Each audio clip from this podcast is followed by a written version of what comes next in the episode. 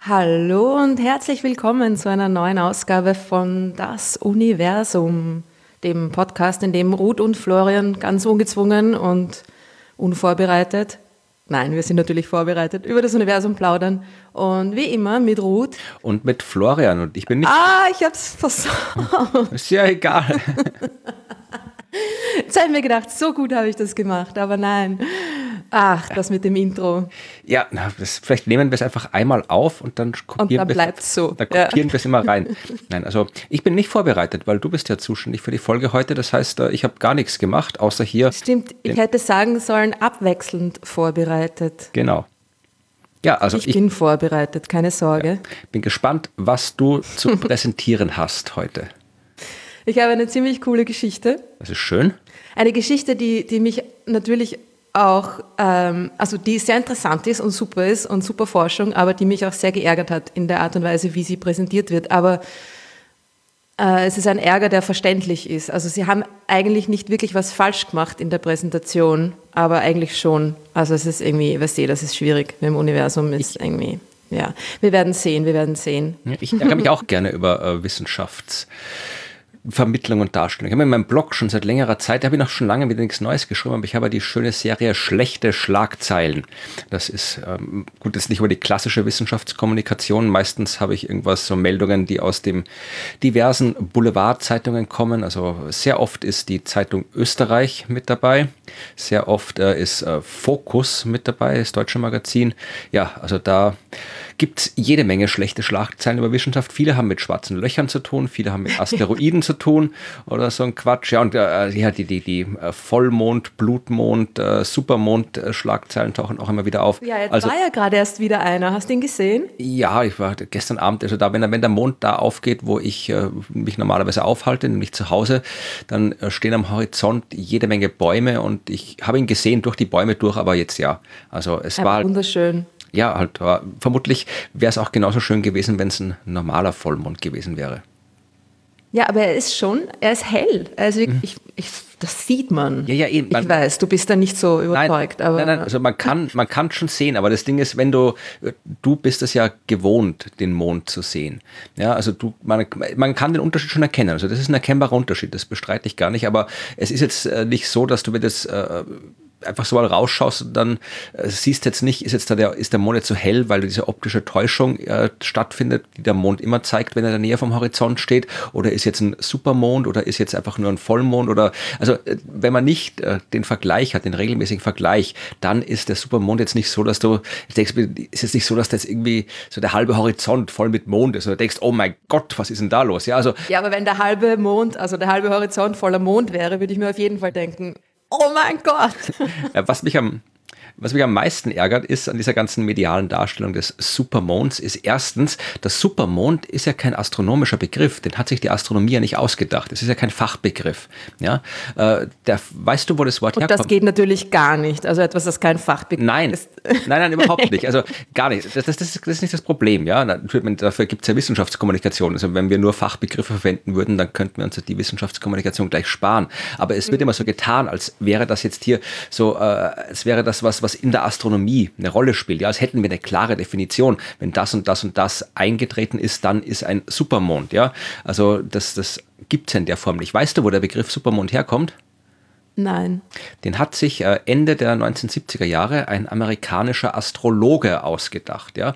Der hat da äh, behauptet, ja, also wenn der Mond dann irgendwie äh, im erdnächsten Punkt steht, dann gibt es irgendwie Überschwemmungen und Katastrophen und Weltuntergang und dieses und jenes und so und hat da dieses Supermond-Wort erfunden und ja auch, also für den da, da, das war auch komplett vage definiert. Ja, also da war alles, also wenn auch, wenn auch wenn nicht ganz super war, wenn er nicht ganz Vollmond war, also das war so ziemlich, ja, also wie halt in der Astrologie so ist, extrem vage definiert. Und dann hat es lange Zeit niemand interessiert außerhalb von der Astrologie dieses Supermond-Dingens, bis es vor ein paar Jahren dann plötzlich äh, in den Medien so hysterisch abgehandelt wird, was ja der zweite Punkt ist. Ja, es wird immer so getan, ja, Himmelsspektakel, wow, da ganz selten und Supermond. Ja, da gibt es äh, ein Jahr und 40 Tage, glaube ich, ist die, ist die Zeitspanne, die durchschnittlich zwischen zwei Supermonden liegt. Und wenn es äh, gerade gut läuft, dann kriegst du auch äh, drei in einem Jahr, so wie 2021. Also das ist alles andere als selten ein Supermond. Also da ist,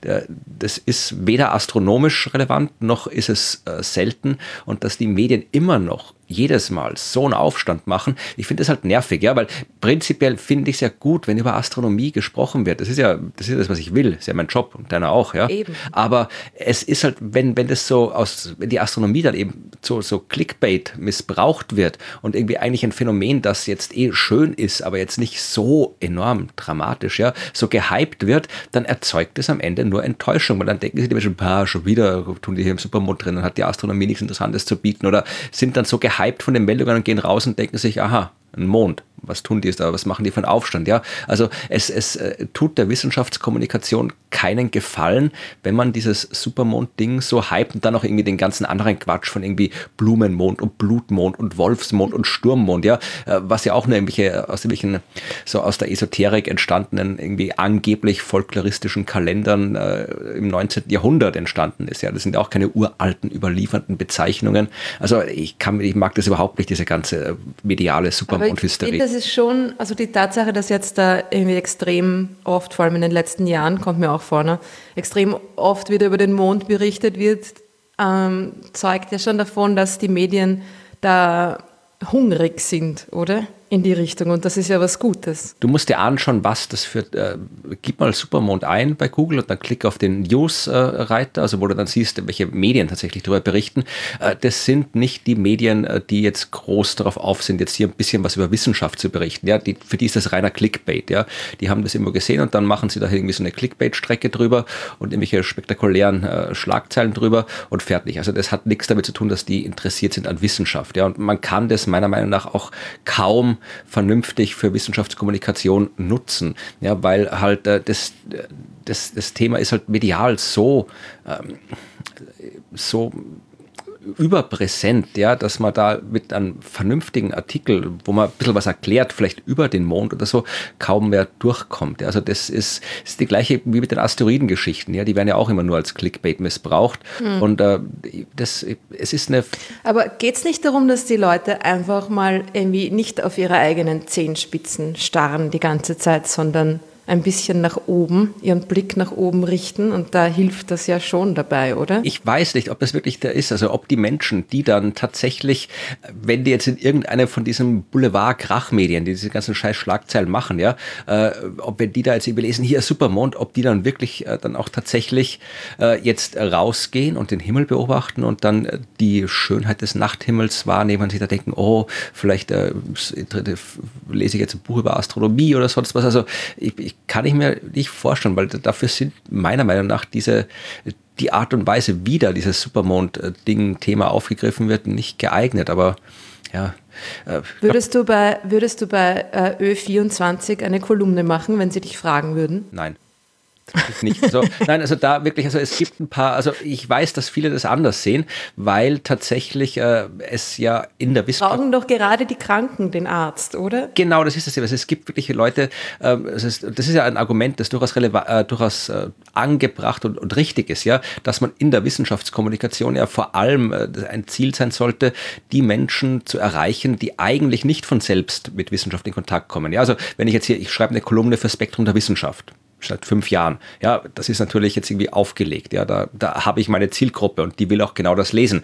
Aber äh, eigentlich, und das ist, es muss auch die, die Zielgruppe natürlich, die muss ja auch was bekommen.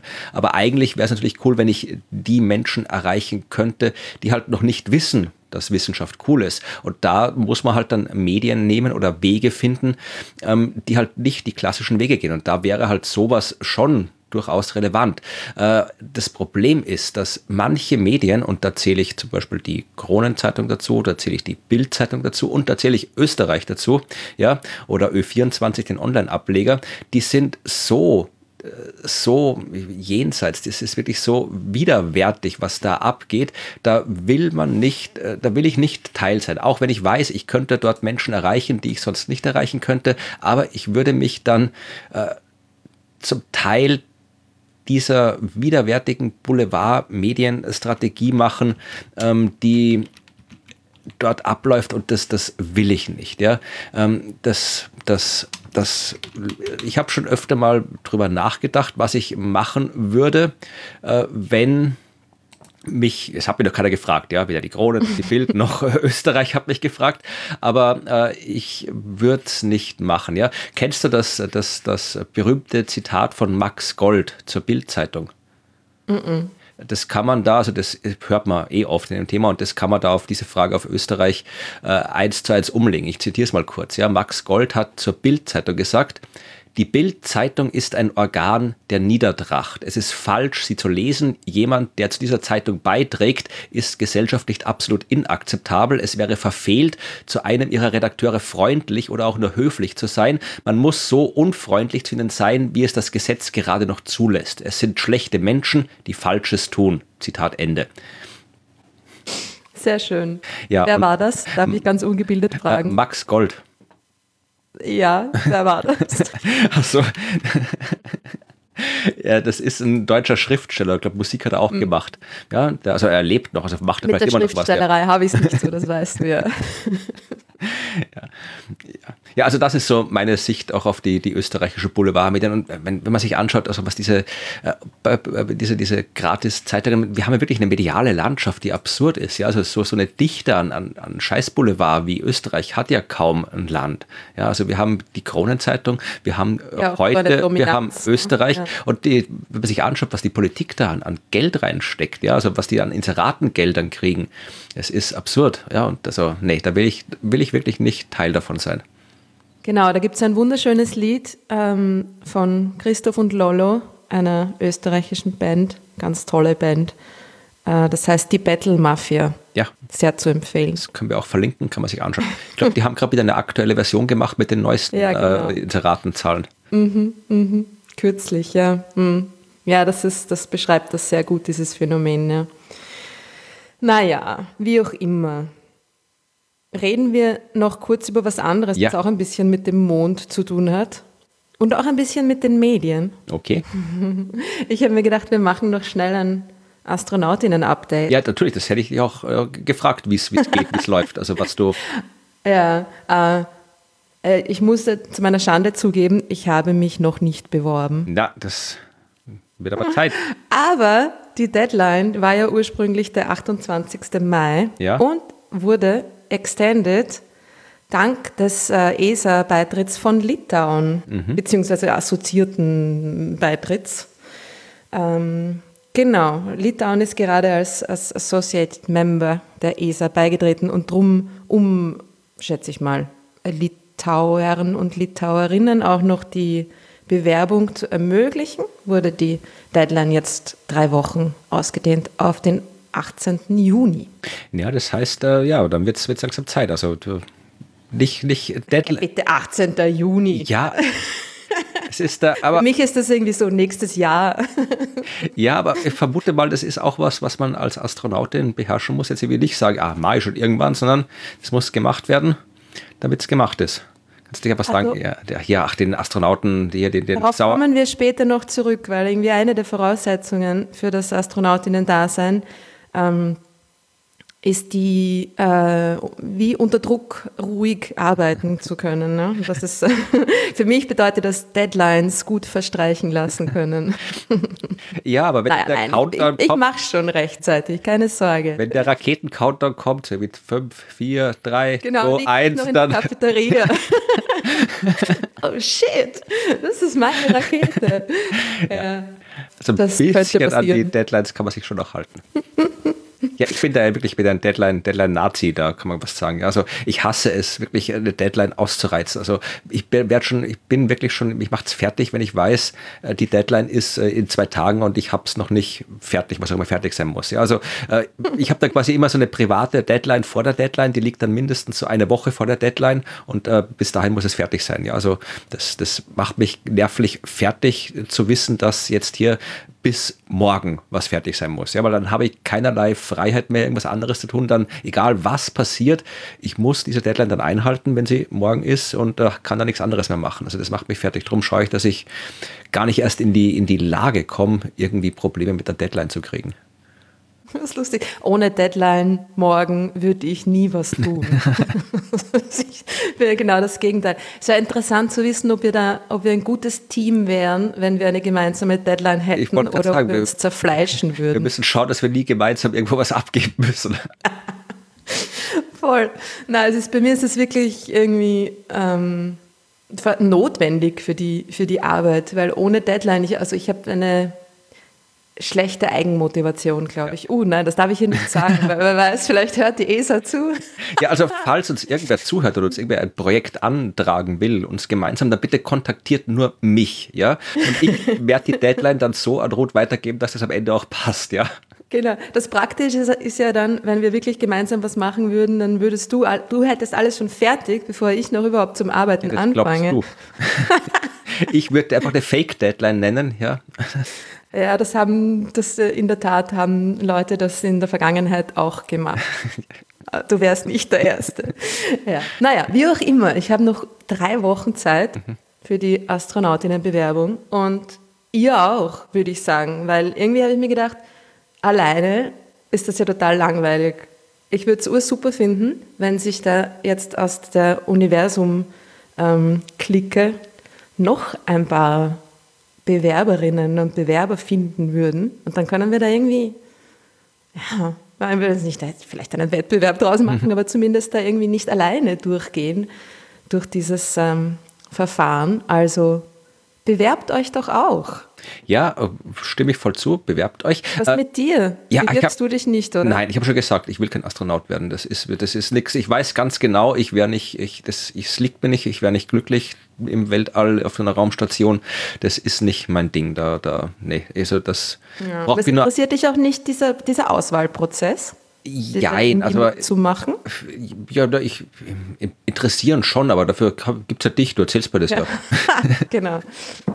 Nein, also das bin ich jetzt. Aber nur falls wirklich wer zuhört und sich bewerben möchte, ähm, es sind jetzt, wenn ihr das hört, keine drei Wochen mehr, ja, weil wir zeichnen ein bisschen früher auf. Das, das heißt, äh, wenn ihr das hört, äh, ist mindestens der, ähm, was ist das jetzt hier, welche Folge? 26 nehmen wir gerade auf, oder?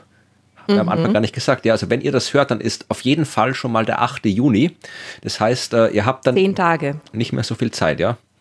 Aber das geht schon noch, weil es ist wirklich nicht so ein riesiger Aufwand. Also das Einzige, was na, ich habe mir nochmal genau die Voraussetzungen angeschaut und möchte sie euch nochmal zusammenfassen. For your benefit. Man braucht die medizinische Untersuchung, die Part Med Klasse 2, die private Piloten Medical ähm, Certificate. Das war jetzt kein schöner Satz, aber ihr wisst, was ich meine. Äh, die muss man natürlich zeitnah durchführen. Aber ich habe innerhalb von zwei Tagen einen Termin bekommen. Insofern ist das auch keine Ausrede. Dann braucht ihr einen Lebenslauf, den ich schon gemacht habe. Schau, ich war nicht ja. untätig. Ah. Ich habe tatsächlich meinen Europass Lebenslauf gemacht. Es hat mich nur geschlagene vier Stunden gekostet. Naja, aber für immerhin eine Stunde pro Jahrzehnt, das ist schon okay. Das erste Jahrzehnt habe ich nicht behandelt. Ach so, okay. Das zweite auch nur peripher. Ähm, ja, na, es ist schon, es ist ein bisschen eine Action, aber es geht eigentlich. Ich habe nur einmal kurz äh, Panik geschoben, wie mir dieses Webformular eingefroren ist und ich mir gedacht habe, jetzt ist alles weg. Aber es war dann immer noch da. Also es ist irgendwie, ja, genau. Wir haben das schon, haben das schon okay gemacht. Ähm, und dann braucht man noch eine Letter of Motivation und die sollte auch nur ungefähr eine Seite lang sein. Ähm, was verständlich ist, weil ja die Jury durch ungefähr, wenn es so ist wie beim letzten Call, knapp 10.000 Bewerbungen sich durchkämpfen muss. Äh, und das interessiert die dann natürlich wenig, ob ihr jetzt mm, die, weiß ich was, Erfahrung und als ich ein kleines Kind war, hat mir mein Vater schon erklärt, bla bla bla da reinpackt oder nicht. Also haltet euch kurz. Ähm, und haltet ja. die Deadline ein. Und haltet die Deadline ein, genau. Ihr müsst auch natürlich Bürger eines äh, ESA-Mitgliedslandes sein. Aber das seid ihr vermutlich, wenn ihr hier zuhört. Ja, ich habe keine Ahnung, wer da aller Mitglied ist. Also, meine, für uns hören vermutlich Menschen aus den deutschsprachigen äh, Ländern an, also Österreich, Deutschland, Schweiz. Ja. Sind die alle Mitglied? Ähm, Moment, die Schweiz? Ja, die Schweiz ist Mitglied. Österreich, Belgien, die Tschechische Republik, Dänemark, Estland, Finnland, Frankreich, Deutschland, Griechenland, Ungarn, Irland, Italien, äh, jetzt auch Litauen, Luxemburg, die Niederlande, Norwegen, Polen, Portugal, Rumänien, Spanien, Schweden, die Schweiz und das Vereinigte Königreich. Und Kanada ist assoziiert. Überraschenderweise. Ah. Ah, stimmt, bei der ESA, ja, ja, die sind auch bei der ESA dabei. So, genau, assoziiert, ja. Hm. Cool, die sind gar nicht in meiner Liste, aber macht nichts. Genau. Ähm, dann braucht ihr einen Masterabschluss in einer naturwissenschaftlichen Disziplin oder Medizin, Ingenieurwesen, Mathematik oder Informatik. Oder einen Abschluss als Testpilot. Das ist gleichwertig. Wer hat das schon? Wer hat das schon, ja? Ja, das haben schon Leute. Ja, eh, äh, also wenn ihr Testpilotin oder Pilot seid äh, und das hört, das schreibt ist eine uns. gute Ja. Voraussetzung, ein, Astro ein Astronaut zu werden. Ja, genau, bitte, schreibt uns. Ähm, des Weiteren drei Jahre einschlägige Berufserfahrung, also gar nicht so viel, ne? drei Jahre, das kriegt man noch hin. Und ihr solltet auch nicht älter als 50 Jahre sein. Das ist zumindest die offizielle Zahl.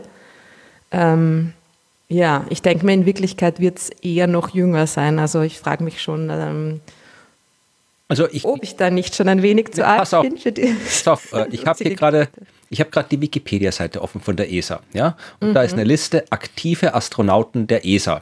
Das Mhm. sind ähm, 1, 2, 3, 4, 5, 6, 7, 8, 9 Leute. Also die ESA hat schon gerade neun aktive Menschen, die ins Weltall fliegen. Ähm, weißt du, soll ich dir mal vorlesen, wie alt sie sind? Ja, jetzt von oben nach unten. Der älteste ist Pedro Duque oder wie man immer Spanier, wie auch immer das ausspricht, D-O-Q-U-E. Duke. Duque. Ja, dann kommt Robert, äh, mit 58. Dann kommt Roberto Vittori aus Italien mit 56. Matthias Maurer aus Deutschland 51.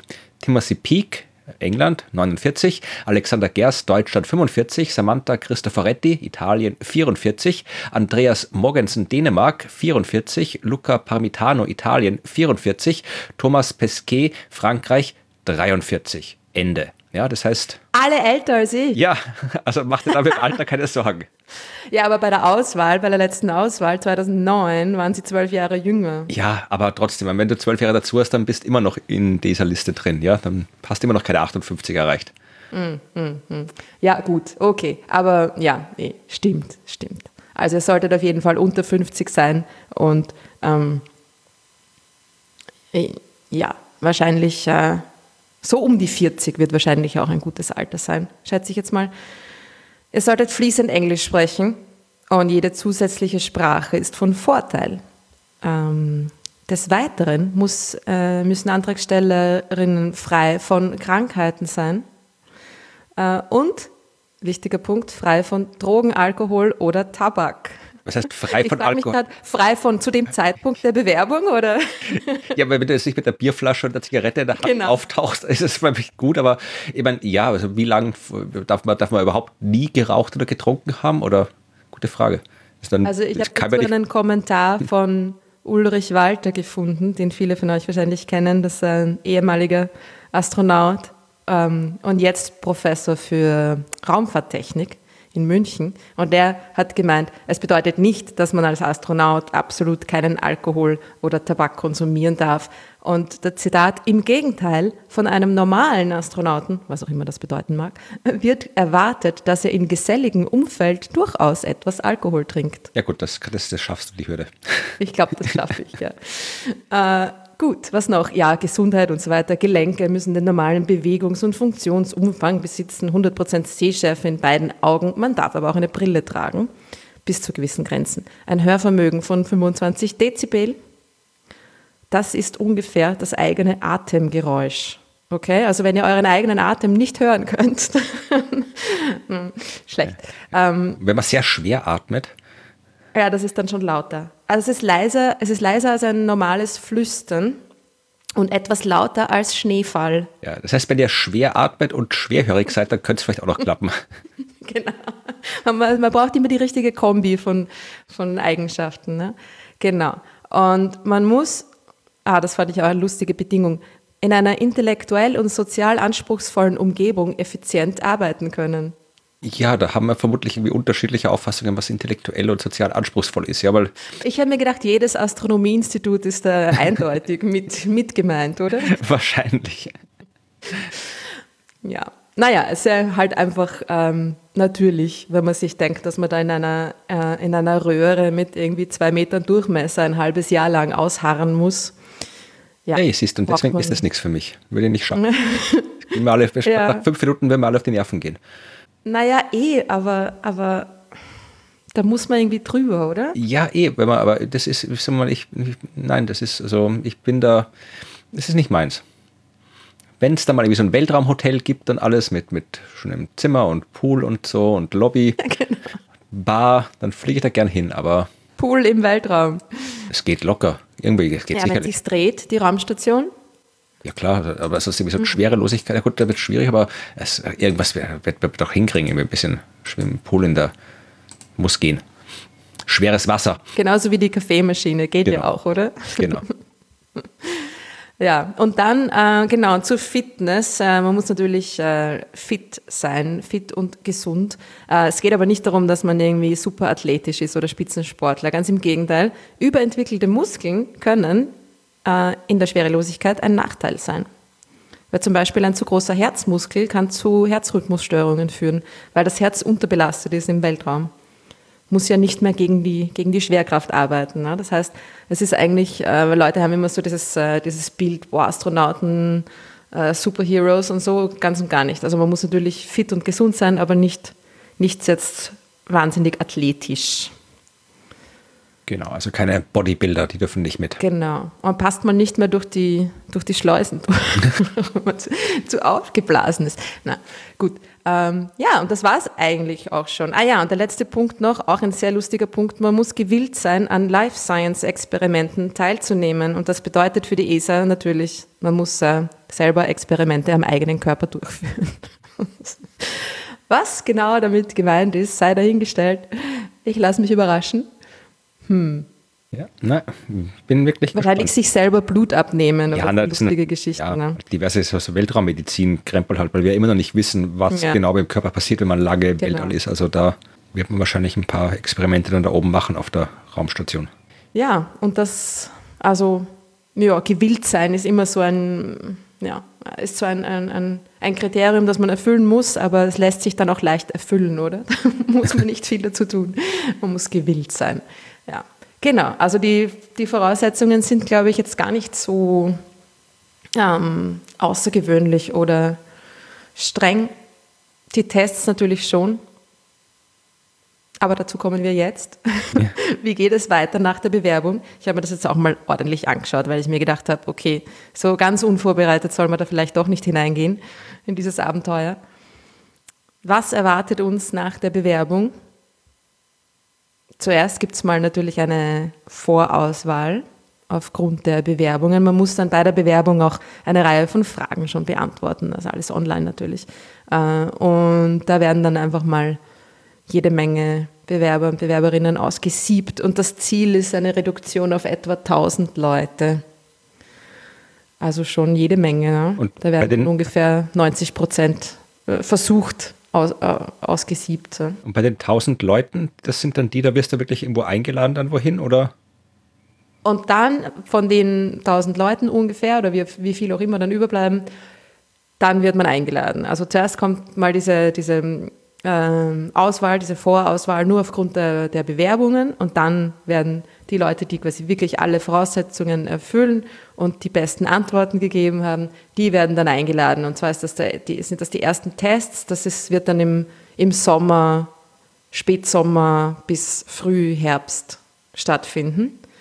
Da wird getestet, getestet auf ähm, Englischkenntnisse, physikalisch-technische Kenntnisse, mathematisch-logisches Denken, Merkfähigkeit, Geschicklichkeitstests, räumliche Orientierung, auch ein interessanter Punkt, und Mehrfachbelastung. Also das sind Belastbarkeitstests. Ne? Sie äh, schmeißen da einfach alles auf einen ein und schauen, wie weit man kommt, so in die Richtung. Ja, natürlich auch, es geht auch darum, dass man nicht alles perfekt richtig löst, sondern ich glaube, das wird dann halt auch so sein, dass man für zu viele Fragen zu wenig Zeit hat und dann irgendwie ähm, muss man halt einfach damit umgehen und äh, ruhig bleiben und schauen, dass man halt einfach so weit wie möglich kommt, nicht aufgibt und einfach, einfach weitermacht, komme was wolle.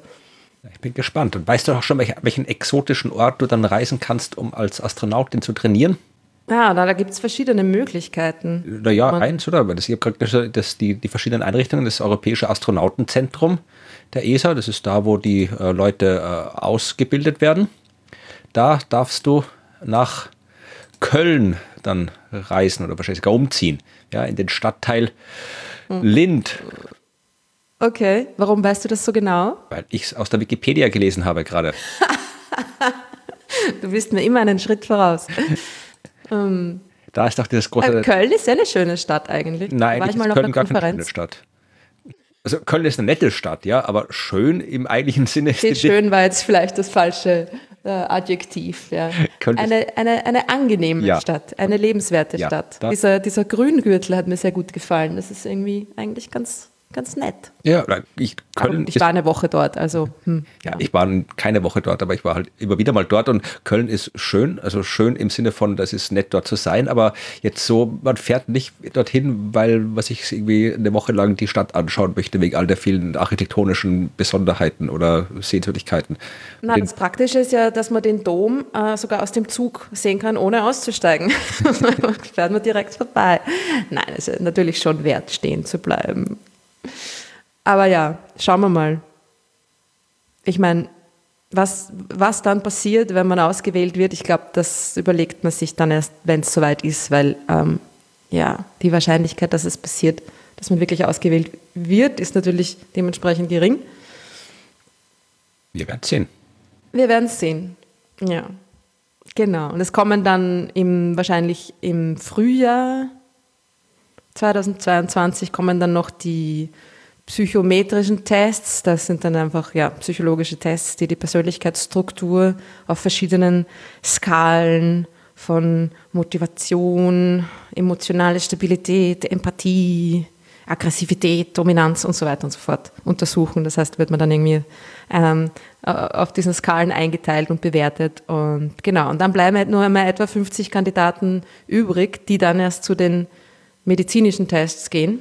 Also kostet natürlich viel Geld, darum wird das äh, schon vorher dementsprechend runterselektiert. Und nach den Tests bleiben nur mehr etwa 20 Kandidaten übrig. Ja, und dann gibt es die Interviews. Okay. Und die finden dann erst wahrscheinlich im Herbst 2022 statt. Wie gesagt, du musst das auf jeden Fall in die Zentrifuge schaffen. Das ist dann bei den 50 dabei, oder? Ja. ja. Ich glaube, die, weiß ich weiß gar nicht, ob die hm, ist wahrscheinlich sofort bei den, bei den ähm, naja, nein, das wird erst bei den medizinischen Tests sein, wahrscheinlich, oder? Ja, das, wahrscheinlich ist es auch, es ist ja kein, kein Karussell oder kein Regelspiel, ja, wo du irgendwie so die Hand stellst und reinsetzt, das wird auch was kosten, das zu betreiben, also nehme ich und an. Und die nächsten 100. ja, na, das wird wahrscheinlich auch erst später kommen. Naja, schauen wir mal. Auf jeden Fall ist es ganz lustig, weil der, das, das letzte, der letzte Punkt ist ein Interview mit dem ESA-Generaldirektor. Ach, der Josef. Das ist ja ein Österreicher, genau. Österreicher unter sich. Naja, wie auch immer. Auf jeden Fall war noch ein, ein wichtiger Tipp ganz zum Schluss vom, vom Ulrich Walter, nicht an die Medien gehen. Ach, ach das ist ja schon, ja, wir sind ja kein Medium. Alles verhaut. Wir sind ja hier unter Medien. uns. Genau. Also es ist halt irgendwie, ich glaube, es ist schon mal jemand rausgeflogen aus der Selektion, weil er, weil die Medien äh, ihn begleitet haben. Aber genaueres weiß ich da auch nicht. Auf jeden Fall, genau. Medien, kontaktiert mich nicht. ja, wir werden sehen, auf jeden Fall. Dauert noch äh, einige Zeit, weil erst im Herbst 2022 wird dann die, die Selektion feststehen. Also bleibt dran, Leute. hm. Ja, ich bin, also ich schaue noch kurz auf unseren Produktionsplan, wann wir dann das nächste, wann wir dann die äh, vollzogene Bewerbung verkünden können. Das wird dann in Folge 28 sein. Ja, also in Folge 28, obwohl nein, die, die, die Moment, 2022. Nein, nein, ich, es geht, ja, so weit denke ich noch nicht. Ich denke daran, äh, dass du die Bewerbung abschicken musst. Und jetzt schaue ich gerade, wann die Folge, wann wir die Folge aufnehmen, äh, wo du die Bewerbung abgeschickt hast. Ja, das heißt, es muss dann Folge 29 oder 30. Das heißt, wenn ihr in Folge 29 oder 30 nicht gehört habt, dass Ruth die Bewerbung abgeschickt hat, dann wird es kritisch. Ja, aber das ist ja, das geht ja, das geht jetzt eigentlich gar nicht. Jetzt habe ich schon so viel drüber ge gelabert. Ja. Das kann ich, jetzt muss ich einfach irgendwas abschicken, egal was. Ja, nein, es wird, äh, also äh, ich brauche jetzt eigentlich nur noch das Motivationsschreiben. Eine Seite, ich glaube, das schaffe ich in drei Wochen. ja, ne, schauen wir mal. Okay. So viel dazu. Ja, ich bin. Und jetzt kommen wir zu unserer Geschichte, ja, zu unserer bitte. tollen Schlagzeile. Bitte. Und zwar ist die Schlagzeile Erster Blick auf die älteste Spiralgalaxie. Ja. Das ist eine schlechte Schlagzeile, erstens mal. Was bedeutet für dich oder was, was stellst du dir vor, wenn du den Begriff älteste Spiralgalaxie hörst, wo ist die? Oder, oder das ist halt immer das Problem in der Astronomie. Also ich, ich, ich stelle mir das auch oft diese Frage, wenn ich was zum Thema schreibe oder was lese. Also älteste Spiralgalaxie kann entweder heißen, wir äh, äh haben eine Spiralgalaxie beobachtet, die ähm, jetzt sagen wir mal, keine Ahnung, hier äh, 13,5 Milliarden Jahre alt ist. Das Problem ist, ähm, wenn die wirklich 13,5 Milliarden Jahre alt sein soll, in dem Sinne, wie sie jetzt verstehen, dann müsste die quasi so neben uns liegen. Ja, dann müsste sie wie ein Dromedar sein oder so. Dann können wir sagen, okay, äh, die Milchstraße ist 10 Milliarden Jahre alt und die ist äh, 13 Milliarden Jahre alt, das heißt, die ist älter als unsere. Äh, das meiste, was man aber beobachtet, läuft aber nicht so, sondern äh, wir sehen Galaxien, deren Licht dann irgendwie 13,5 Milliarden Jahre bis zu uns gebraucht hat. Und dann ist die Galaxie eigentlich nicht alt, sondern jung, weil sie ja erst äh, kurz nach dem Urknall entstanden ist. Ja, das heißt, wir haben eine, wir haben ein äh, sehr ein Bild gesehen, das sehr lange Zeit äh, gebraucht hat, bis wir sehen konnten. Aber das, was das Bild zeigt, ist eigentlich kein altes Objekt, sondern ein junges Objekt.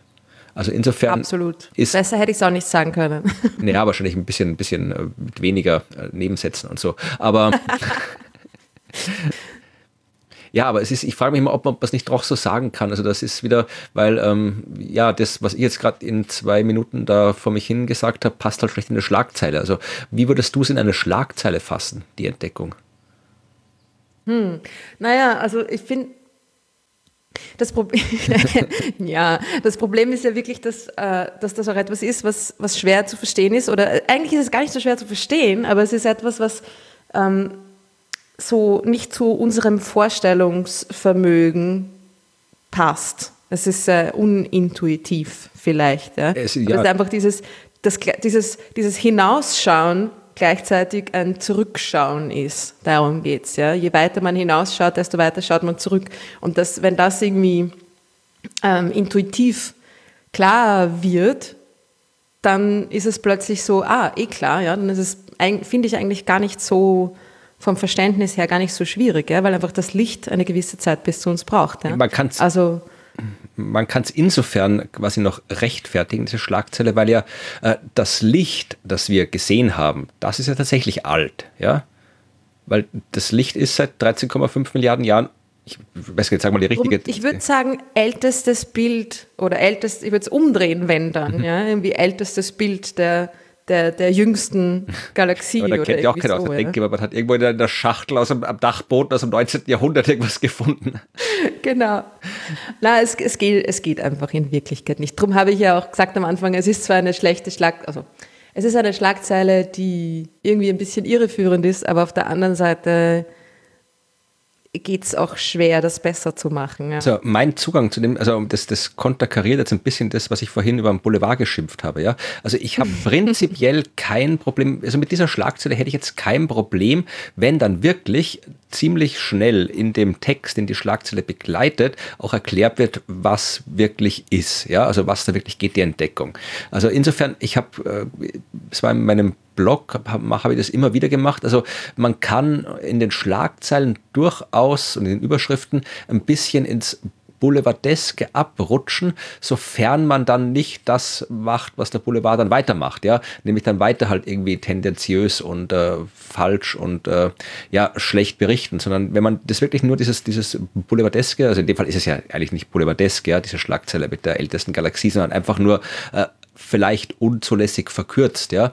Aber wenn man dann in dem Text tatsächlich äh, klarstellt und vielleicht auch direkt anspricht, dass die Schlagzeile halt jetzt da so steht, wie sie steht, weil es eine Schlagzeile ist, aber tatsächlich was viel äh, ganz anderes passiert, dann kann man das unter Umständen machen. Damit habe ich jetzt nicht so ein großes Problem. Ja, also das ist okay, aber wie gesagt, bei diesen ganzen Mondgeschichten, da passiert das ja nicht. Da wird einfach nur weitergemacht und beim Boulevard allgemein. Also insofern, ich weiß jetzt nicht, was jetzt noch weiter passiert in der Geschichte und in dem Artikel, wo du die Schlagzeile gelesen hast, aber jetzt, wenn der Rest okay ist, habe ich mit dieser Überschrift erstmal kein dramatisch großes Problem. Ja, es geht ja, es, es geht ja leider gleich weiter. Okay. Im zweiten Satz oder wie auch immer, äh, im ersten Absatz zumindest, war, ist dann, kommt dann das nächste Ding, was wieder genau das Gleiche ist, weil man, man kann es ihnen äh, fast verzeihen. Ich meine, ich, ich sage das auch die ganze Zeit, wobei es eigentlich falsch ist. Die Galaxie liegt 12,4 Milliarden Lichtjahre von uns entfernt. Gut, das ist was, damit habe ich ein Problem, ja, weil das ist tatsächlich schlicht einfach falsch, ja, also nur weil das Licht so lange gebraucht hat, ist das nicht die Entfernung, das ist falsch, das muss man, das, das, äh, wenn ich sowas schreibe, dann schreibe ich immer, ähm, wir sehen, äh, ich schreibe, die Galaxie ist so weit von uns entfernt, dass das Licht 12,4 Milliarden Jahre gebraucht hat. Also so ja. zu formulieren. Ja, weil ich fange jetzt dann, wenn es das Thema oder das Medium oder was auch immer nicht hergibt, dann fange ich jetzt nicht an, das zu erklären, was wir ja auch schon im Podcast erklärt haben, dass während das Licht unterwegs ist, das Universum sich ausdehnt. Das heißt, wenn das Licht 12,4 Milliarden Jahre unterwegs ist, ist die Distanz, die es zurückgelegt hat, deutlich größer, weil das Universum während dieser Reisezeit größer geworden ist und so weiter. Also das, das erkläre ich nur dann, wenn es halt passt, aber ansonsten sage ich einfach, okay, wir haben eine Galaxie gesehen, die ist so weit weg, dass das Licht 12,4 Milliarden Jahre gebraucht hat. Und dabei belasse ich es dann meistens. Genau. Und weil ich halt wirklich nicht, weil das, das so wie es das du jetzt gerade zitiert hast, das ist einfach falsch. Das ist nicht mehr zulässig. Das ist nicht, nicht äh, quasi so bis an die Grenzen des Zulässigen verkürzt. Das ist so weit verkürzt, dass man es eigentlich, dass man so nicht sagen kann. Man müsste sagen, ihr Licht hat 12,4 Milliarden Jahre bis zu uns gebraucht. Genau. Und der zweite Teil des Satzes ist äh, allerdings jetzt wirklich korrekt. Und sie existierte damit bereits rund 1,4 Milliarden Jahre nach dem Urknall. Genau, so, das kann man. Allerdings würde ich sagen, die, die, die Zeit des Verbs ist falsch.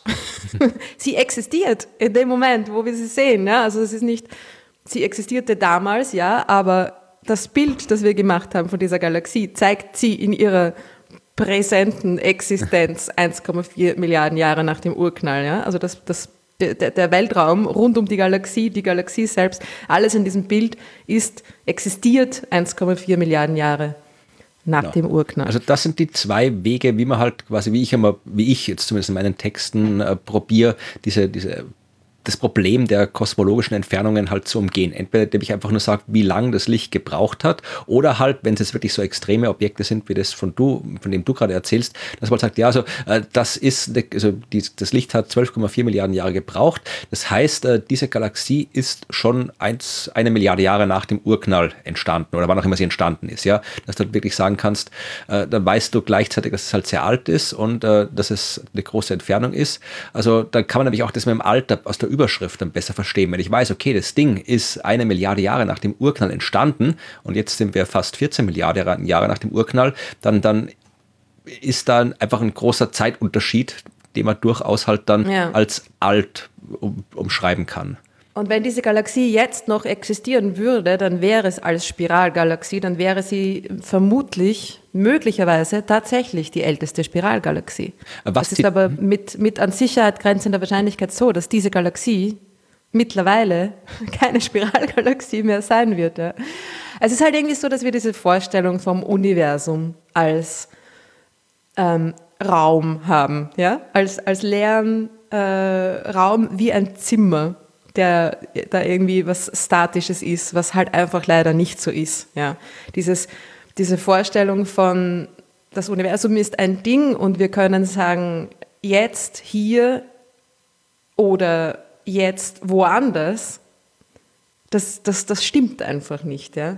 Es ist äh, Raum und Zeit so miteinander verwoben, dass, es, ähm, dass man das Ganze nicht mehr als, als, als statisches Ding irgendwie verstehen kann, sondern die Veränderung dieses Universums muss man mitdenken in seiner Vorstellung von diesem Universum. Und das äh, geht leider für unser Gehirn nicht.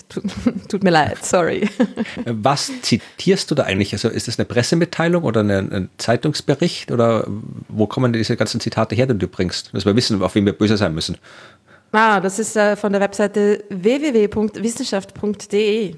Ach, wissenschaft.de. Ich glaube, für die schreibe ich auch, äh, ich glaube, Wissenschaft. Aha. nee, Wissenschaft. Nein, die sind, glaube ich, eh ganz okay. Ja, also, es ist ja auch, es ist ja auch okay. Weißt, ich sage im Planetarium auch, das Ding ist irgendwie fünf Milliarden Lichtjahre entfernt. Ja. Ich denke mir, uh. Ja, dann macht es doch nicht erst. Nein. Äh, Wissenschaft.de könnte Genauso wie ich Bild der Wissenschaft. massereiches schwarze Loch ja. Äh, nein, was? Wie was? Supermassives schwarze ja. Lo schwarzes Loch sage statt supermassereiches schwarzes ja. Loch. Ja. Also Wissenschaft.de gehört zu Bild der Wissenschaft, zum Konradin Verlag und tatsächlich, äh, äh es gibt in, den, in der gedruckten Ausgabe vom Bild der Wissenschaft immer jedes Mal eine Kolumne der Science Busters, wo mal ich die Texte schreibe, mal wer andere. Also tatsächlich schreibe ich für Bild der Wissenschaft. Und äh, Konradin, dem Verlag, äh, der Bild der Wissenschaft rausbringt, gehört auch äh, Science Blogs. Ja, also das, da wo mein Blog schon seit. Du bist ja total unbefangen, was das angeht, sehe ich gerade. Ja, andererseits, wie gesagt, ich, ich äh, schreibe ja auch für Spektrum. Ja, also ich bin ja nirgendwo angestellt, ich bin ein mm. freier Autor. Das heißt, ich schreibe sowohl ja, für ja. Bild der Wissenschaft als auch für Spektrum. Das heißt, das die beiden großen Wissenschaftshefte in deutschsprachigen Raum. Das heißt, ich bin quasi, bin, ich schreibe überall mit. Bin da, habe da nirgendwo äh, irgendwelche, irgendwelche Verpflichtungen. Du gehörst überall dazu. Ja, ich bin da, wo Wissenschaft ist, da bin ich auch. Florian Freisteiter, immer da, wo Wissenschaft ist. Genau.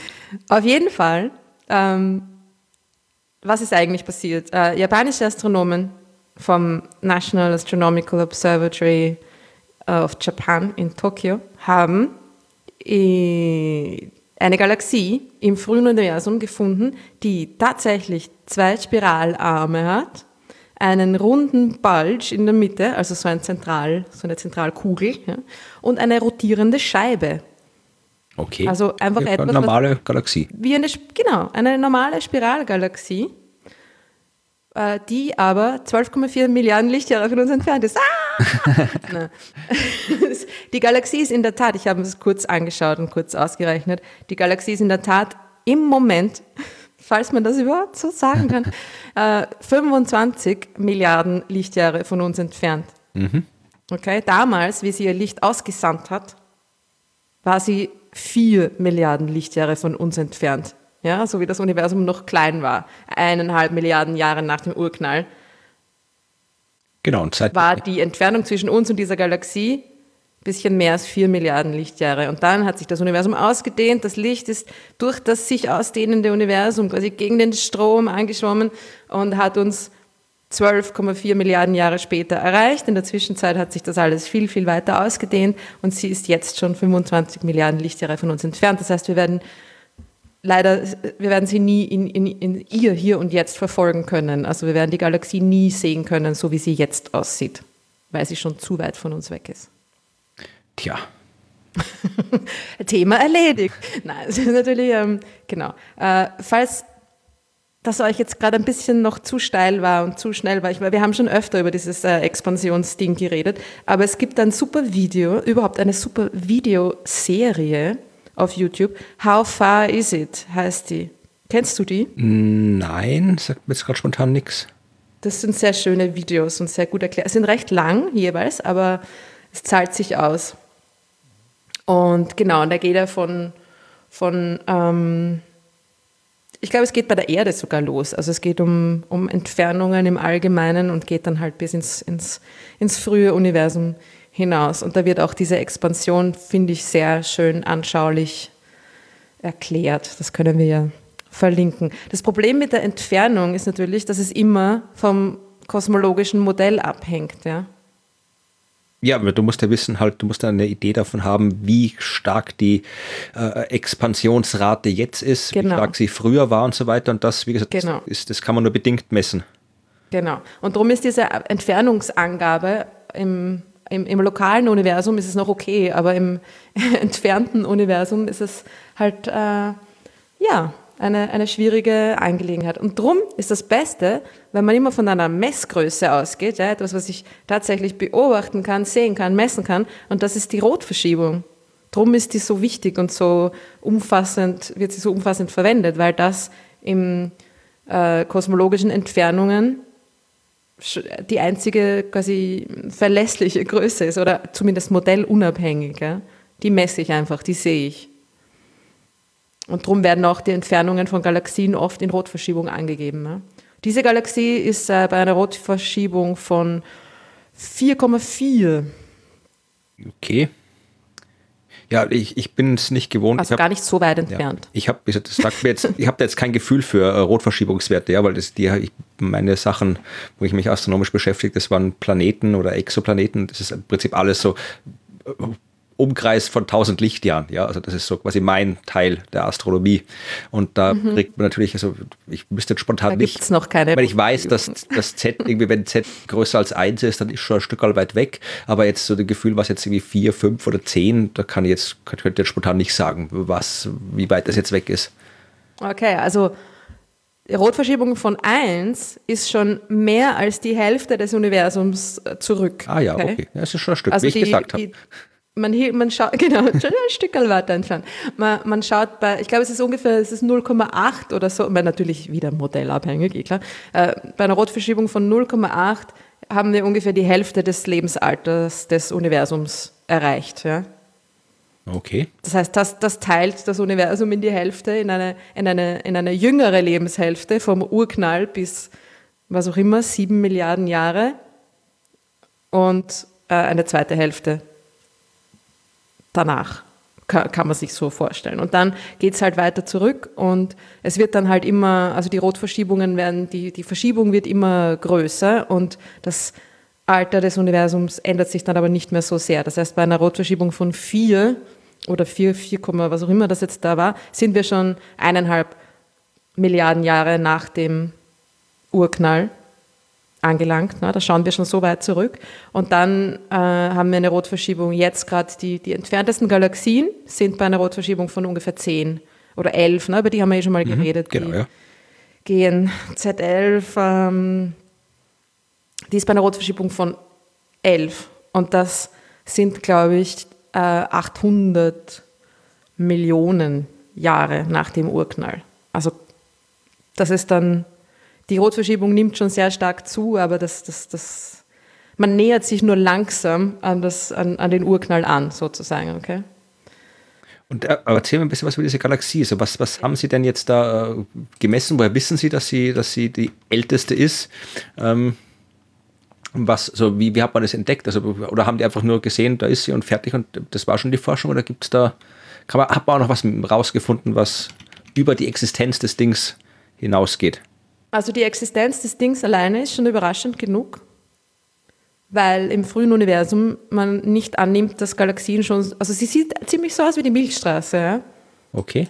Sie ist ein bisschen kleiner, okay? Was man gemacht hat, ist, man hat ähm, ALMA, das Submillimeter-Teleskop oder das, das Array, die, diese Ansammlung an Submillimeter-Teleskopen, die in der chilenischen Atacama-Wüste in über 5000 Meter Höhe steht, in einem Altiplano dort, hat man ähm, auf diese Galaxie gerichtet, beziehungsweise waren es sogar Archivdaten. Also sie haben nicht extra Beobachtungen eingereicht, sondern haben einfach das Archiv durchforstet, was eine sehr kluge äh, Vorgehensweise ist, weil es sind einfach schon Beobachtungen von sehr vielen Objekten da, die, die aus einem anderen Grund gemacht wurden und dann einfach in dem, ähm, in dem Archiv frei verfügbar sind. Ne? Und wenn man weiß, wonach man sucht, dann kann man das da sehr leicht finden. Ne? Und sie haben ähm, eine, eine bestimmte Kohlenstoffemissionslinie haben sie sich angeschaut. Ne? Kohlenstoff, ne? also, also der war genau. da, so also gut, ja, wir sind eine Milliarde Jahre nach dem Urknall, da nee, war schon ja. Kohlenstoff da. Da war schon Kohlenstoff da, genau. Und das ist einfach ähm, das interstellare Medium, also der, der, Staub und Gas in der, in der Scheibe dieser Galaxie. Mhm. Ähm, und diese Kohlenstoffatome werden dann durch, ähm, durch Kollisionen angeregt und geben Energie wieder ab. Und das ist ein, das ist ein Sternentstehungstracer eigentlich. Also man verwendet diese Kohlenstofflinie, um, um Sternentstehung zu finden. Ja? Weil wenn da, wenn da gerade neue Sterne entstehen, dann ist da viel Energie da und dann kann die diese, diese Kohlenstoffatome anregen. Ja? Und genau, das haben sie gefunden. Das heißt, es ist natürlich auch eine Galaxie, in der gerade viele Sterne entstehen, was im frühen Universum jetzt nicht so die Überraschung ist. Aber ähm, sie haben diese Scheibe dann, es waren so spektroskopische Beobachtungen, sie haben dieses, diese Scheibe genau untersucht und zwar auf die Geschwindigkeit an verschiedenen Stellen. Ja? Also sie haben quasi eine, eine, eine Rotationskurve erstellt. Okay. Was extrem cool ist. Das ist sehr schwer natürlich bei entfernten Galaxien so eine Rotationskurve zu die, machen. Die ist ja nicht wirklich ausgedehnt, das Bild, oder? Genau, das ist sehr klein. Je weiter weg, desto kleiner. Ähm, das ist ein riesiges Problem. Und das ist halt das, also ALMA hat halt eine, eine wahnsinnig gute Auflösung. Es ist ein super Teleskop und ähm, damit haben sie es geschafft, diese, diese Rotation nachzuweisen. Ja? Dass die eine, die eine Hälfte dieser, dieser Scheibe ist ein bisschen blau verschoben und die andere Hälfte ist ein bisschen rot verschoben. Also diese Linien, ne? Mhm, die Position genau. von dieser Kohlenstoffemissionslinien. Das so. heißt, es ist aber wirklich, also ich habe mir das angeschaut, das Bild, das ist wunderschön. Also es ist ähm, nicht fast schon zu gut, um wahr zu sein, aber sie werden es schon gut gemacht haben. Ich traue Ihnen jetzt mal. Ähm, ist ja auch in, in, Science veröffentlicht worden, also wird, wird schon passen. Ähm, und genau, also es ist eine wunderschöne, klare, ungestörte, mehr oder weniger Rotationskurve, wie von einer Galaxie im eher lokalen Universum. Ja. Sie ist kleiner als die Milchstraße, also hat ungefähr 15.000 Lichtjahre Radius. Das ist ein Zehntel der Milchstraße? Ähm, naja, eher ein Fünftel. Achso, ja, der Radius. Radio, 150.000 Durchmesser. Genau. Ja, okay. Ja, also die Milchstraße hat 150.000 Lichtjahre Durchmesser. Genau, also es ist ungefähr so. Man kann jetzt natürlich sagen, also das ist das, was beobachtet wurde. Natürlich wird sich diese Galaxie vermutlich noch weiter ausdehnen. Nur ist es halt umso schwerer, die ausgedehnten Bereiche, die schwächer leuchten, äh, zu detektieren. Das heißt, das ist, die wird wahrscheinlich noch größer sein, ja? aber so weit hat man sie zumindest äh, nachgewiesen. Um, hat auch ungefähr schon eine ähnliche Masse, eine ähnliche stellare Masse, also ähnlich viel Sternenmasse wie die Milchstraße. Was die ist, die ist ein Fünftel, fünfmal so klein und hat aber gleich viele Sterne drin? Mhm. Mhm. Gehört das so oder ist das? Das gehört so. Genau. Ah ja, genau. okay, gut. das ist ja auch ein, ein anderes Thema, okay. einen anderen Podcast. Also anscheinend ähm, Galaxien im frühen Universum viel kompakter waren als Galaxien heutzutage. Ja, ja das kennt man im Alltag, geht man immer ein bisschen auf. Genau, so ist es. Die Kleinen sind noch schön, schön dicht und kompakt und frisch.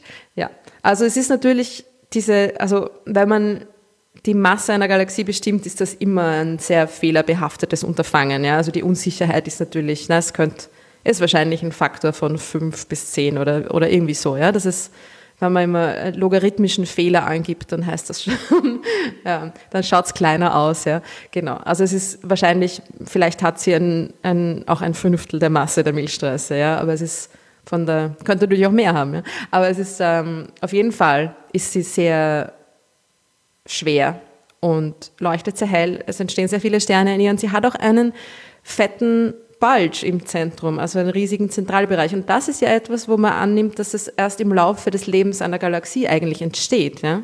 Durch Interaktionen. Ja? Auch Diese wie bei Menschen, ja. Der fette Zentralbereich kommt bei uns auch erst im Laufe des Lebens. Kommt auf die Menschen an, aber es ist genau, je älter man wird, desto mehr Zeit hatte man schon, um sich äh, gewisse kleinere Sausages, so wie die Gaia Enceladus Sausage im Fall der Milchstraße, einzuverleiben. Und äh, dadurch wächst der zentrale Bulge. So ist es. Es ist äh, wissenschaftlich nachgewiesen. Ähm, genau. Aber das heißt, also diese Galaxie, die, das, das stimmt jetzt äh, nicht mit dem überein, was man gedacht hatte. Oder ist das noch im Rahmen dessen, was man, was eh möglich ist, dass auch so eine frühe Galaxie schon so einen großen Zentralbereich hat? Na, es ist natürlich sehr wohl im Bereich des Möglichen. Es ist ungewöhnlich. Ja? Und es ist aber auch keine Überraschung in Wirklichkeit, dass man, wenn man ins frühe Universum zurückschaut, nur die Fat Cuts irgendwie bekommt. Ja? Die, die kleinen, normalen, unauffälligen wird man bei solchen Entfernungen kaum beobachten können. Ja? Je, je weiter du zurückschaust, desto kleiner werden natürlich die Galaxien. Irgendwann werden sie dann wieder ein bisschen größer, weil ja das Universum auch kleiner war. Das ist auch ein interessanter Effekt. ah, schon wieder ein anderes Thema. Ähm, aber im Grunde werden sie kleiner, je weiter man zurückschaut. Und sie werden natürlich auch viel schwächer. Ja? Also das Licht, die Lichtstärke nimmt ab, weil sich ihr das Licht, das sie aussenden, einfach über das ganze Universum verteilt. Ja? Und sind halt einfach viel äh, schlechter zu detektieren, weil sie viel, viel schwächer werden. Und sie werden sehr stark rot verschoben. Das macht es auch schwierig, sie zu beobachten. Und das macht es auch schwierig, sie zu vergleichen miteinander. Ja? Weil ähm, ich bei einer Galaxie im frühen Universum einen anderen, eine, eine andere Farbe, einen anderen Wellenlängenbereich beobachte. Insofern haben sie jetzt durch diese Beobachtungen mit ALMA das natürlich gut gemacht, weil, also sie wissen schon, was sie tun, ja, äh, weil dadurch ähm, dieses, das Problem der, der, der Rotverschiebung quasi ein bisschen umgangen wurde. Ja. Sie haben einfach den Kohlenstoff beobachtet und der, der ist, wo er ist. Ja. Ähm, genau. Ähm, jetzt habe ich mich verrannt. Was wollte ich eigentlich sagen? Das weiß ich nicht. Wir haben drüber gesprochen. äh, ich wollte wissen, was, was äh, man über diese Galaxie alles sagen kann. Und du hast mir jede Menge Dinge erzählt, genau. die man über die Galaxie sagen kann. Ah ja, und warum das noch, ob man das erwartet oder ob das irgendwie ungewöhnlich und so weiter. Äh, es ist also es ist ja so, dass Spiralgalaxien im, früh, im frühen Universum häufiger werden aber nur bis zu, einem, ah, Entschuldigung, bis zu einer gewissen ich muss dich Grenze. Äh, äh, ja? Jetzt kommen wir wieder in so einen Vorstellungstaumel. Ja? Also im frühen Universum werden sie nicht häufiger, sondern die sind häufiger, aber das ist ja die Vergangenheit, von der wir reden. Genau. Ja. Be beim, beim Zurückschauen. Sie werden ja, also, Aber wenn man es quasi chronologisch betrachtet, gab es genau. früher mehr Spiralgalaxien als heute.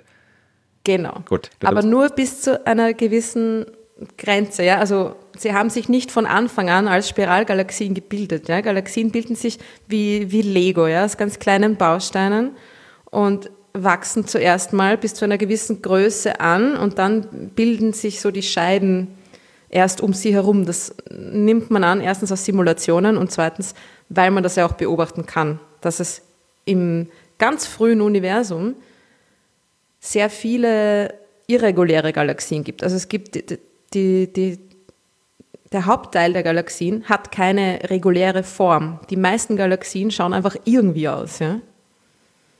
Im lokalen Universum und bis, bis ja, also die, die letzten paar Milliarden Jahre des, des Universums äh, in unsere Richtung, ja, da, da gibt es hauptsächlich Spiralgalaxien, ja, 80 Prozent, und ähm, 10, 15 Prozent elliptische Galaxien und dann noch ein paar irreguläre, so in die Richtung. Ja? Und im frühen Universum aber gibt es einfach die, die, die meiste, die, das meiste der Galaxien sind irreguläre Galaxien. Ja?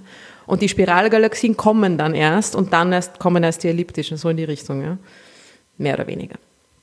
Das heißt, äh, weil die Galaxien halt, die ersten Galaxien überhaupt im Universum, die entstehen, sind tendenziell eher irgendwie Galaxien irregulär und dann werden genau. sie durch die. Weil sie auf, eine, auf die Art und Weise, auf die sie entstehen, die macht sie irregulär. Genau. Ja? Also diese Galaxien entstehen durch das, die Verschmelzung von kleineren Galaxien. Und äh, durch diese, die waren früher auch viel öfter, diese Verschmelzungen im, im frühen Universum. Und dadurch haben sie einfach äh, oft einen irregulären äh, eine irreguläre Erscheinung, weil diese, diese Kollisionen sie einfach ähm, auseinanderziehen und stören genau, ihre reguläre Form. Ja. Und wenn sie sich dann ein bisschen eingerichtet haben, dann wären es Spiralgalaxien und wenn die Spiralgalaxien dann Zeit genug gehabt haben, um miteinander zu wechselwirken und zu kollidieren, dann werden daraus elliptische Galaxien und darum kommen die erst zu spät. Genau, das ist die schöne Geschichte der Galaxienentstehung. Ist nicht ganz so einfach. Also dort, wo ganz viele Galaxien sind, in Galaxienhaufen, entstehen ziemlich sofort elliptische Galaxien.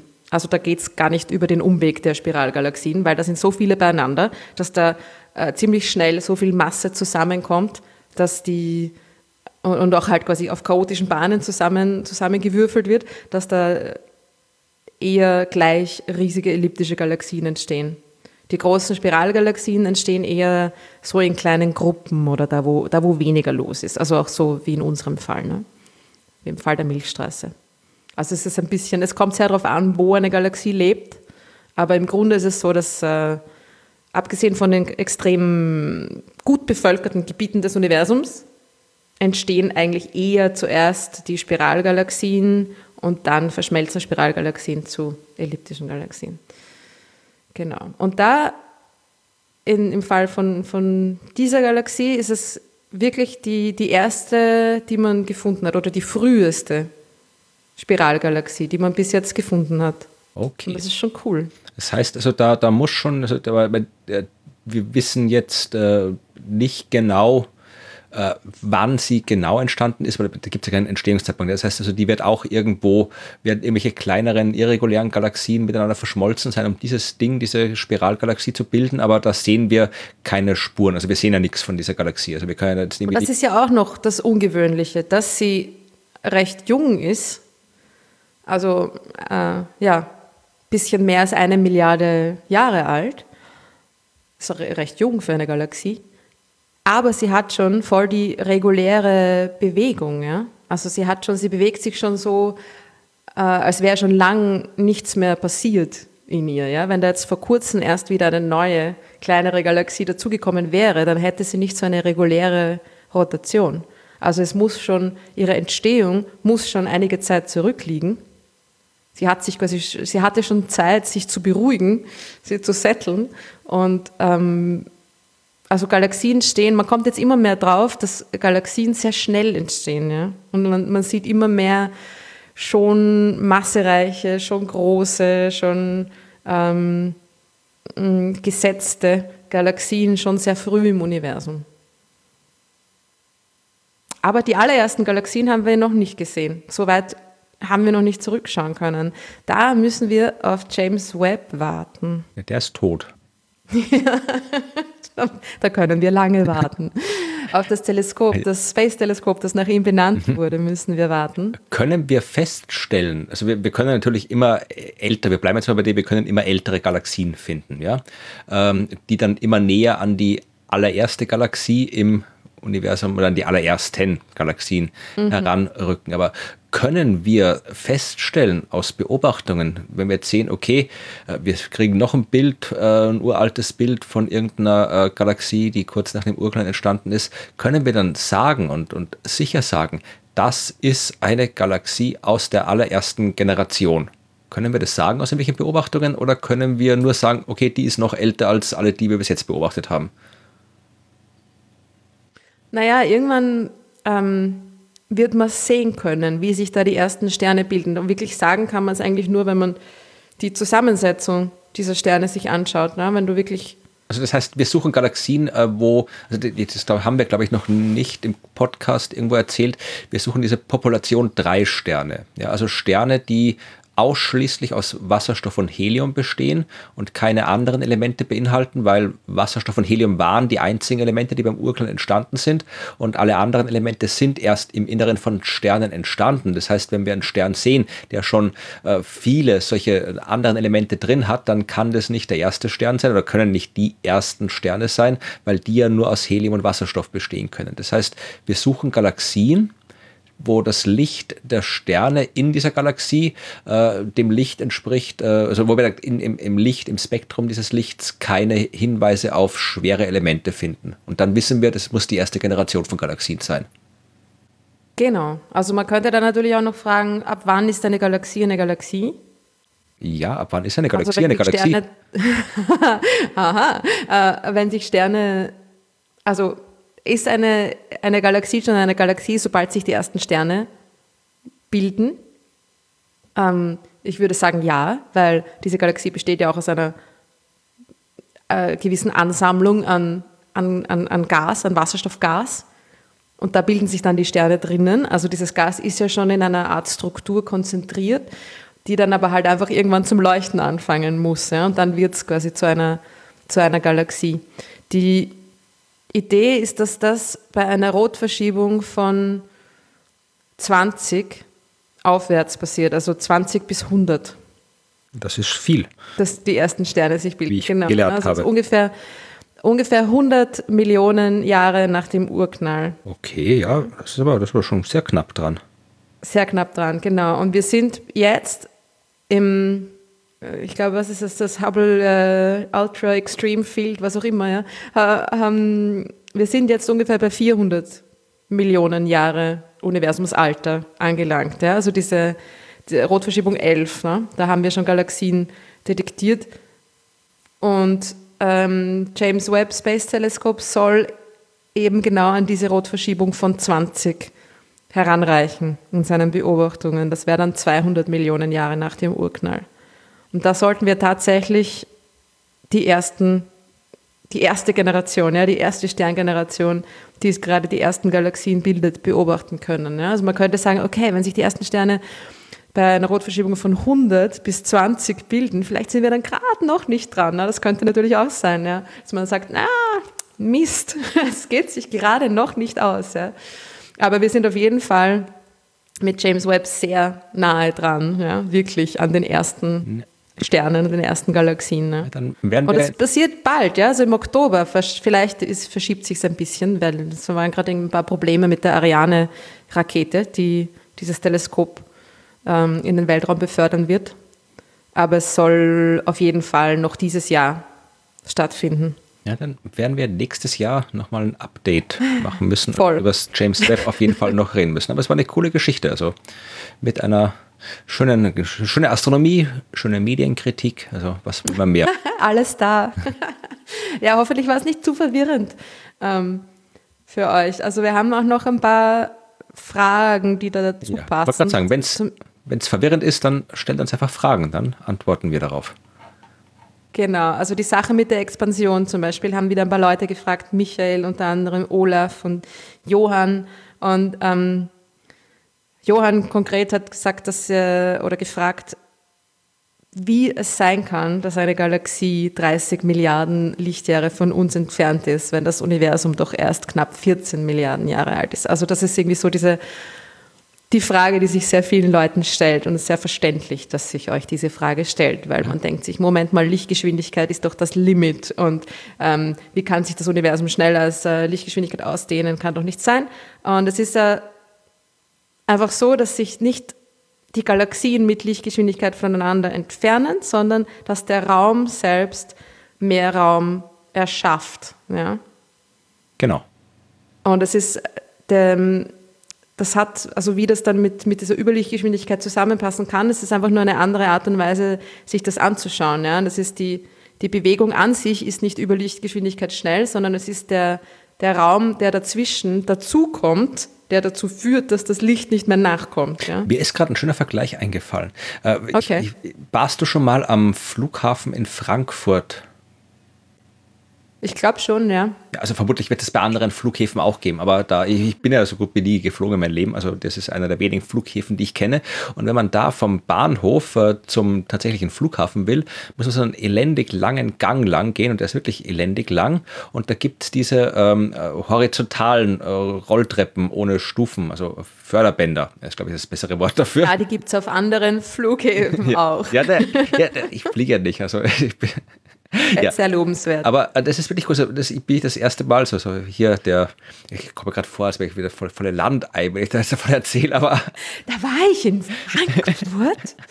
Nein, aber wie ich das erste Mal da drauf bin, das ist ja wirklich cool. Du steigst da drauf und du gehst halt da äh, und während du auf diesem Band bist und wenn du jetzt quasi nur auf deine eigenen Füße schaust beim Gehen, dann kommt es dir nicht so vor, als wäre irgendwas anders als sonst, weil du gehst halt, ja.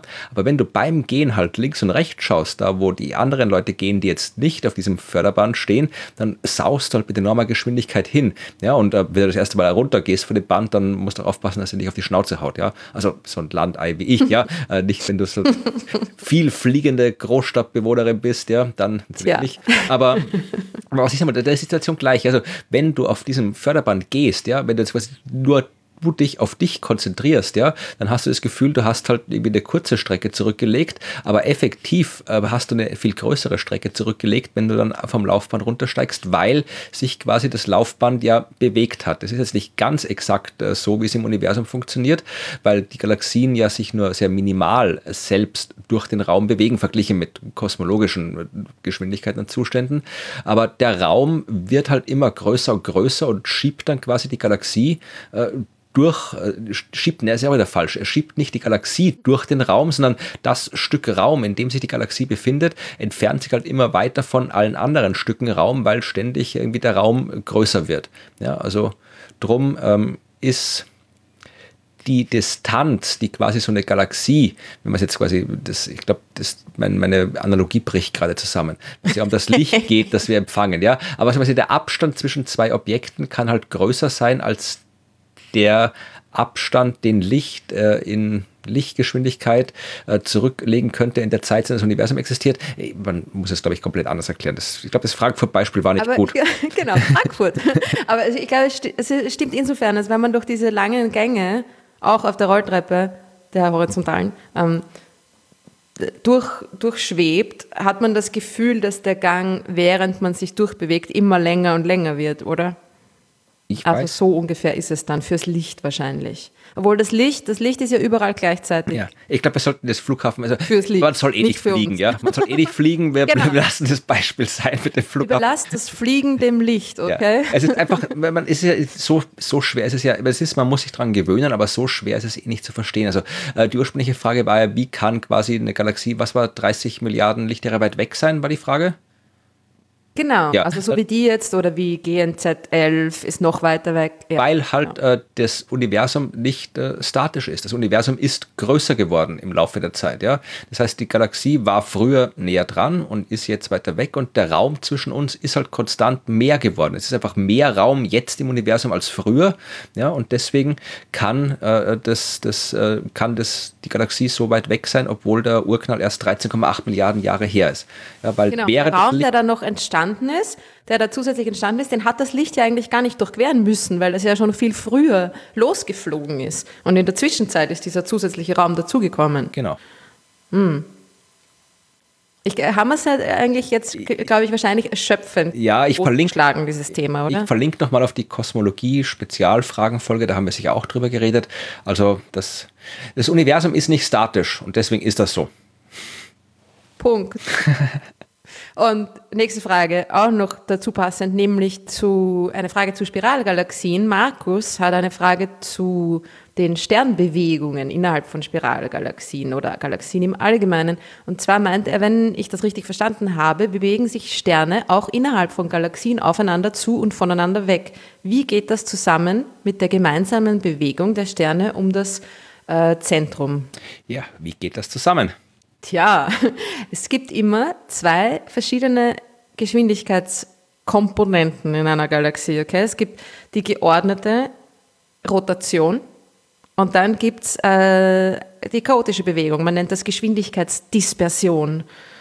Und in Spiralgalaxien ist es so, dass die geordnete Rotationsbewegung überwiegt und es noch eine ganz kleine Komponente der chaotischen Bewegung gibt, wo sich die Sterne zusätzlich noch ein bisschen auf und ab bewegen und links und rechts und so weiter. Ja. Ich Bei elliptischen Galaxien ist es quasi andersrum. Ja. Da gibt es nur sehr wenig Rotationsbewegung und äh, hauptsächlich chaotische Bewegungen. Ich hätte ein Beispiel mit einer Rolltreppe. Einer horizontalen oder Nein, also radial? Äh, da weiß ich jetzt nicht, ob die tatsächlich existiert, aber stellt euch so, so, eine, so eine Rolltreppe, so ein Förderband vor, das im Kreis geht, ja, oder ein Karussell meinetwegen, aber bleiben wir jetzt beim Förderband, ja, so ein Förderband, das im Kreis rundherum geht. Ich weiß gar nicht, ob man sowas bauen kann. Oder ob es überhaupt. Ein Eine Karussell? Schallplatte, eine große Schallplatte. Eine Sch mhm, Eine sehr, sehr okay. große Schallplatte, auf der man rumlaufen kann. Ja? Und äh, jetzt könnt ihr euch da auf diese, auf diese Schallplatte auf den Rand stellen, ja, und äh, wenn ihr da einfach still stehen bleibt, dann dreht sich dieses Ding mit euch rundherum und ihr beschreibt eine schöne geordnete Bewegung um das Zentrum. Ja, du kannst aber genauso gut irgendwie rumlaufen auf dieser Schallplatte, wie du willst. Du kannst ein Stück vorgehen, ein Stück zurückgehen und so weiter. Ja, äh, kannst einmal ein bisschen näher ran ans Zentrum, ein bisschen weiter weg. Du kannst nach oben hüpfen und so. Also du kannst da, da irgendwie beliebig dich auf dieser Schallplatte hier rundherum bewegen. Und wenn du dir dann eine Bewegung anschaust, dann wirst du halt einerseits eben eine Bewegung sehen, die, so wie in der Frage beschrieben, mal auf uns, mal auf, auf andere Leute dazugeht, mal weggeht, also die halt sehr chaotisch ist. Gleichzeitig wirst du aber trotzdem früher oder später einmal ums Zentrum rundherum sein und dann wieder ums Zentrum rundherum. Das heißt, diese Bewegung ums Zentrum rundherum, die ist immer da und überlagert zu dieser Rundherum-Bewegung ist halt das ganze andere, was durch die äh, lokalen Gravitationskräfte entsteht. Und jetzt würde ich gern, dass irgendjemand so, ein, so eine kreisförmige Rolltreppe baut, bitte. die, die, wie so ein, so ein Escher-Bild quasi Stufen hat, aber trotzdem wieder auf der anderen Seite zurückkommt zum gleichen Punkt. Ja, wie auch immer. Okay, ähm, nächste Frage. Ja. Günther hat uns ein E-Mail geschrieben. Und zwar wollte er in seinem E-Mail den, äh, Zitat, freistädtischen Auswahlalgorithmus zu seinen Gunsten manipulieren. Okay. Tja, Günther, jetzt hast du es in die Grützbauchsche Auswahl geschafft. äh, ich weiß schon, das war wahrscheinlich jetzt nicht, ähm, du wolltest mich nicht ausschließen, aber gut. Äh, und zwar drei Fragen, die miteinander zusammenhängen und zwei davon, oder eigentlich alle drei, sehr leicht zu beantworten sind, das ist sehr schnell. Äh, Günther fragt, gibt es in den leeren Regionen Ne? Gibt es in den leeren Regionen des Universums Orte, die so weit ab von jeder Materie sind, dass auch das Licht der Sterne sie nicht mehr erreichen kann? Äh, Nein. gut. Wüsste jetzt- Es gibt Nein. keine leeren Regionen des Universums, Naja, ja, wo schon. kein Licht hinkommt. Es gibt leere Regionen, ja, aber da wirst du trotzdem irgendwie. Ja, also das Licht, wenn Ähm. es, es gibt Licht und Licht bewegt sich mit Lichtgeschwindigkeit in alle Richtungen weg und äh, du kannst es irgendwie, ja, also es gibt jetzt nichts, wo das Licht jetzt irgendwie, wenn es sei denn, irgendwas ist dazwischen und absorbiert das Licht, aber wenn nichts dazwischen ist, dann wird das Licht irgendwann überall hinkommen. Und es gibt keinen Ort, der so weit von einer, also so nehmen wir jetzt auch mal an, einen Ort zwischen zwei Galaxien.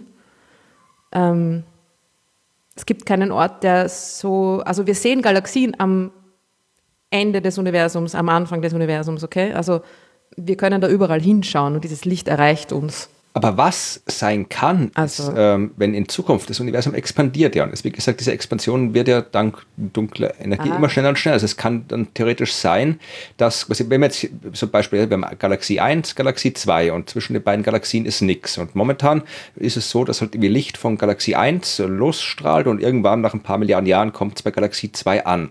Äh, während äh, das passiert, wird das, der Raum aber immer größer, äh, immer mehr und immer mehr und die äh, Expansionsrate des Universums wird immer schneller und schneller und irgendwann in Zukunft kann es vielleicht sein, dass quasi Galaxie 1 Licht ausschickt und Galaxie 2 Licht ausschickt und äh, nie das, weil das Universum mittlerweile so schnell expandiert, dass äh, das Licht nicht mehr hinterherkommt, weil der Raum kann sich ja durchaus beliebig schnell ausdehnen. Da gibt es keine Beschränkung wie bei der Bewegung durch den Raum. Das heißt, es kann sein oder es wird so sein, dass quasi das Licht der einen Galaxie niemals beim, bei der anderen Galaxie ankommt und theoretisch müsste es dann dazwischen eigentlich irgendwo einen Punkt geben, äh, wo nie Licht der einen oder anderen Galaxie hinkommt. Also das wäre dann ein Bereich des Raums, wo kein Licht hinkommt. Oder? So viel zum Thema, die Frage lässt sich schnell beantworten. Äh, jetzt äh, und noch eine, für eine sehr, sehr lange Zeit ist die Antwort auf diese Frage nein. Okay. Allerdings in der fernen, fernen, fernen, fernen Zukunft des Universums, ja, du hast natürlich recht. Ja. Es ist aber, also da ist noch ziemlich lang hin, weil die Expansion des Universums ist ja auch wahnsinnig langsam in Wirklichkeit. Ja, weil das Universum so groß ist. 70 eben, ja, 70 Kilometer pro Sekunde pro Megaparsec. Also äh, ein Megaparsec, bisschen mehr als drei Millionen Lichtjahre. Das ist ein bisschen mehr als die Entfernung zur Andromeda-Galaxie. Und auf die Entfernung zur Andromeda-Galaxie kommt 70, kommen pro Sekunde 70 Kilometer dazu. 70 Kilometer, ja, auf die Entfernung zur Andromeda-Galaxie. Ja, ist, ist Also den entfernt. Kann man sich ungefähr, man kann sich das eigentlich ganz leicht ausrechnen, wenn man annimmt, dass die, dass die ähm, Expansion konstant bleibt, kann man sich das ganz leicht ausrechnen. Ja, mach das Wie mal lang es bitte, dauern würde, Hörerschaft. bis das Licht von der Andromeda-Galaxie es nicht mehr bis zu uns schafft Genau. aufgrund der Expansion. Aber gut, die. Expansion Bis zum nächsten Mal rechnet das bitte aus. Jetzt, jetzt rede ich wieder urlang. Die Expansion des Universums nimmt ja auch äh, zu, beschleunigt ja auch. Also, genau. Es wird auf jeden Fall noch wahnsinnig lang dauern. Der oder äh, die erste Hörerin, die uns die richtige Antwort schickt, bekommt ähm, Moment, äh, wissen wir, was, Was die immer. Antwort ist? Weil wir müssen es dann ja auch ausrechnen. Ich wollte gerade vermeiden, dass wir das ausrechnen müssen. Rechnet es euch einfach selber aus. Ah, Okay, äh, die Frage geht weiter. Und er hat schon antizipiert, dass die Antwort Nein sein wird, denn es geht weiter mit, wenn Nein, müsste sich dann nicht an jedem materielosen Ort des Universums zu jeder Zeit mindestens ein Photon befinden. Ach Gott, habe keine Ahnung. Ja, also sogar sehr, sehr, sehr viele. Das Universum ist voll mit Photonen. Ach ja, verstimmt, die haben die kosmische Hintergrundstrahlung. Ich bin, glaube ich, irgendwie. Ja, genau. Warte, das war die dritte Frage. Ja, Entschuldigung. Die meisten dieser Photonen sind aber natürlich nicht lichtsichtbares Lichtphotonen, sondern Photonen mit irgendeiner Wellenlänge, je nach Temperatur und wo, wo sie herkommen und so weiter und so fort. Ja? Das heißt, das Universum ist immer voller Photonen, aber nur die wenigsten davon können wir mit unseren eigenen Augen sehen. Die meisten haben natürlich eine andere Wellenlänge. Und dann kommt der dritte Teil der Frage. Günther sagt, würde das dann nicht auch bedeuten, dass das Universum gar nicht dunkel ist? Und könnte man Licht äh, dann durch den direkten Einfall in einer Linse detektieren, äh, da es ja eigentlich überall voller uralten Licht ist, das Universum. Brauchst nur mhm. Augen, die Mikrowellen sehen können, dann wäre es überall hell. Genau, das Universum ist gar nicht dunkel. Das ist der kosmische Mikrowellenhintergrund. Das Universum ist rundherum überall gefüllt ähm, mit Mikrowellenstrahlung die wir natürlich nicht sehen können. Aber wir können sie nicht mit Linsen, aber dafür mit Mikrowellenantennen einfangen.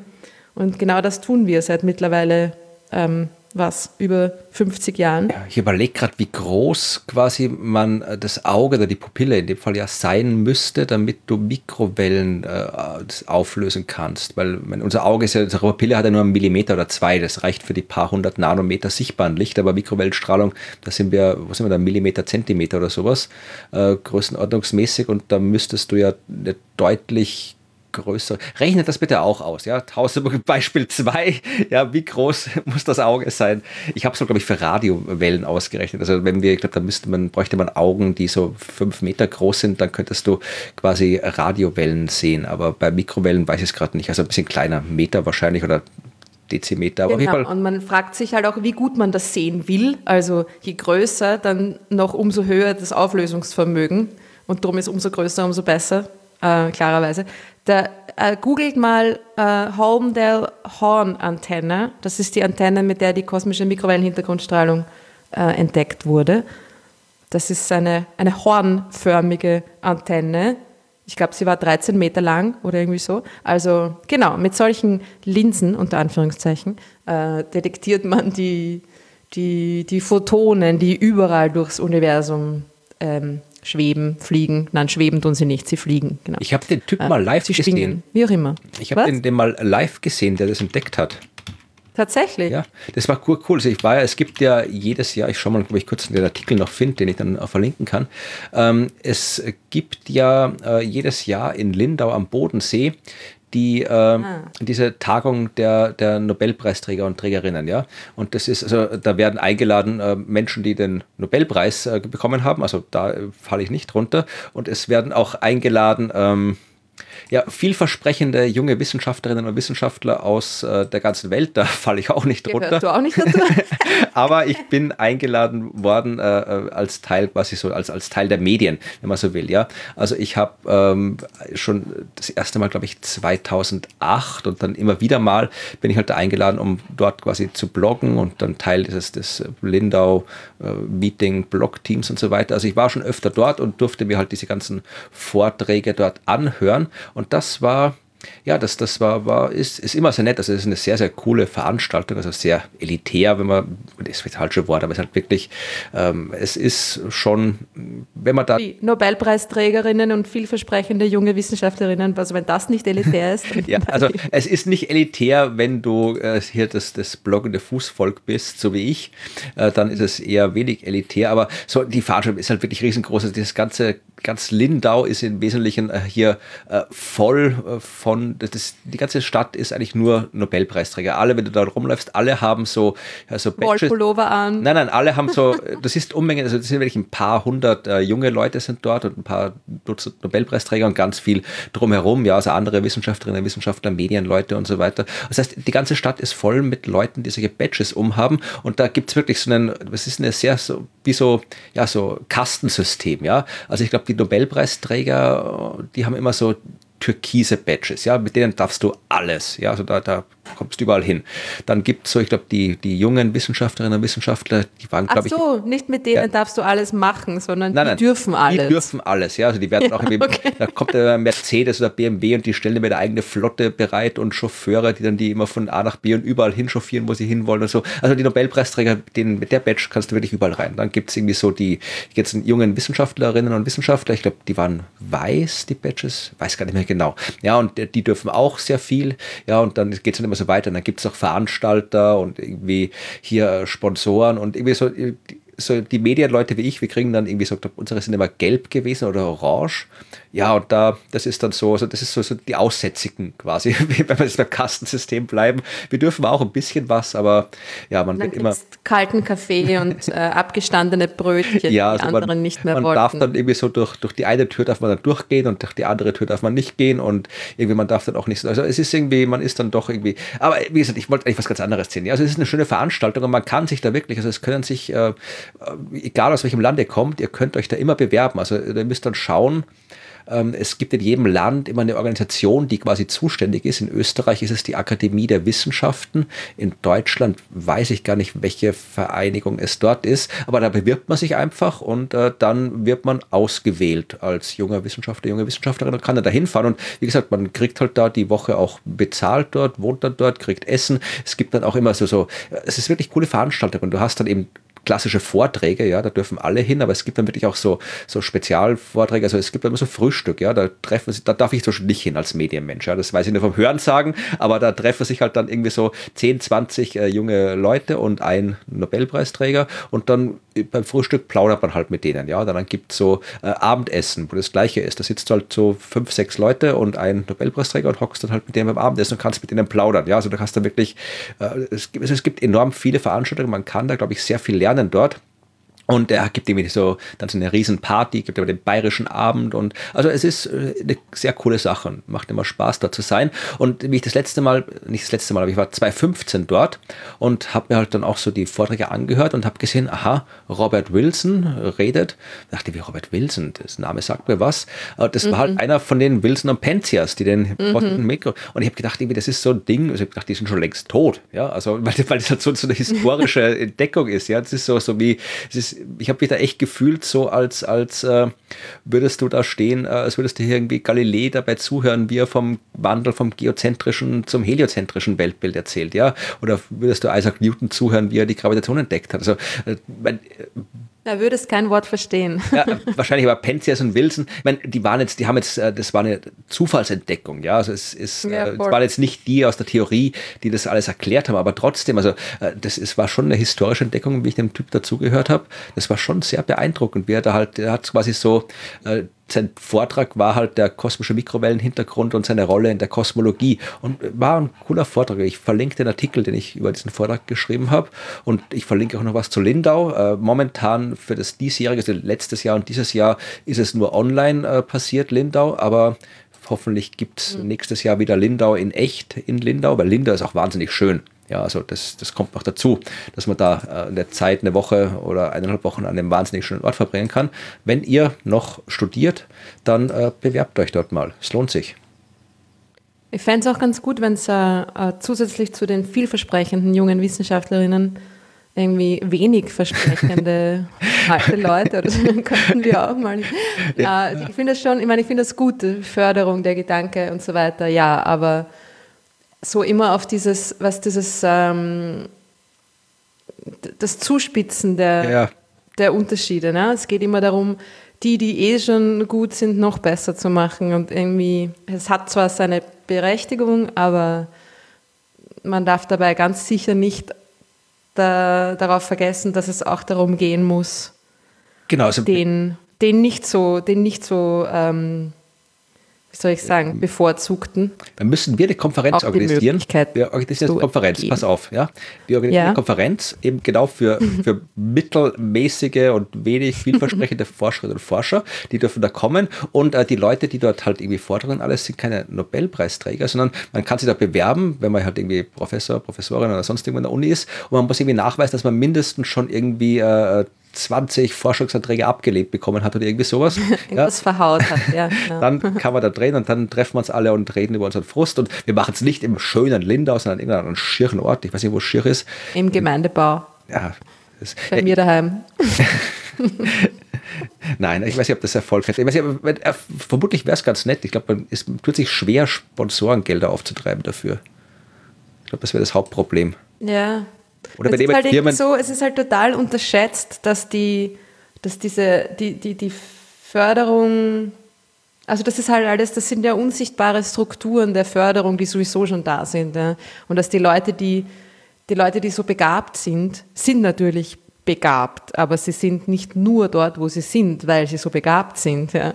Und das ist, ähm, das ist halt für die Gesellschaft ein eigentlich ein irrsinniger Verlust und Nachteil ist, dass man sehr viele Leute, die eigentlich begabt sein könnten, da äh, verpasst, ja? nur weil sie eben diese unsichtbaren Förderungen der Gesellschaft nicht bekommen haben also, bis zu dem Zeitpunkt. Also bevor wir jetzt böse Post aus Linda bekommen, also ich weiß, dass die sich schon äh, auch Gedanken machen bei der Auswahl, also da sind immer sehr viele, ja, ja, also die sind wirklich weltweit, da kommen wirklich sehr viele Leute eben auch alle Welt, also das sind wirklich auch die Gegenden der Welt, irgendwie so Afrika, Asien, da wo man normalerweise jetzt nicht so äh, die, die klassische äh, Wissenschaftsinfrastruktur hat, die wir hier im globalen Norden haben. Also da sind immer sehr viele Leute auch von dort, da wird schon darauf geachtet, dass das ausgeglichen ist. Aber was du sagst, mhm. stimmt, ja, also dass diese, diese Konzentration der Wissenschaft immer durch Elite-Institute, Elite-Unis und nur Spitzenförderung und alles eh wichtig. Also die Leute, die wirklich gut sind, denen muss man auch die Möglichkeit geben, ihr gutes Arbeiten entsprechend umzusetzen, aber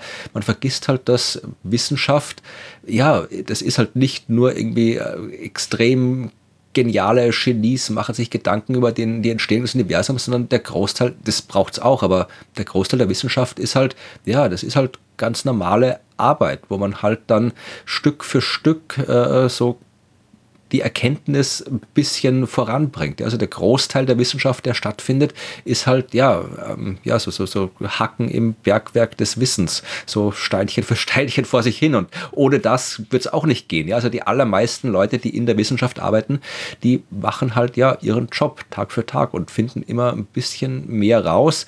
Äh, keine genialen, weltverändernden Erkenntnisse, aber in Summe ja, erreicht die Wissenschaft dadurch, was die Wissenschaft halt an großen Dingen erreicht hat. Also das, das wird oft nicht anerkannt, dass da halt Wissenschaft nicht nur äh, das, äh, das, das große, die großen Erkenntnisgewinne der Genies sind. Ja. Gut, jetzt haben wir genug unsere eigene Mittelmäßigkeit beklagt und machen wir weiter. ja, naja, ähm, das wäre es eigentlich eh schon.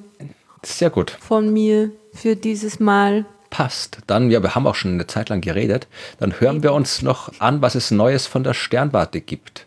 Oh, stimmt. Da geht es auch äh, um ein Thema, also da geht es auch um etwas, was oft äh, nicht, äh, passt da nicht gut zu dem, was wir gerade besprochen haben, ja. Hier, äh, wenn du quasi jung und äh, genial bist, dann ist es leicht, irgendwie ein Studium zu absolvieren. Dann wirst du auch leicht äh, zu sowas wie Lindau eingeladen. Aber was, wenn jemand äh, halt schon ein bisschen älter ist und vielleicht denkt, ich würde es aber trotzdem gern noch mal was lernen. Ich würde vielleicht sogar mal probieren, ein Studium anzufangen, obwohl ich schon 30 oder 40 bin ja, und schon irgendwie was ganz anderes gemacht habe. Dann hat man schwer und da gibt es auch kaum Fördermöglichkeiten dafür. Also das ist tatsächlich was, ich habe das auch mal überlegt in der Phase der Arbeitslosigkeit, äh, als man einer Vertrag in Jena an der Uni gerade ausgelaufen war und der nächste noch auf sich warten ließ, aber ich, gesagt, ich könnte ja wieder anfangen zu studieren.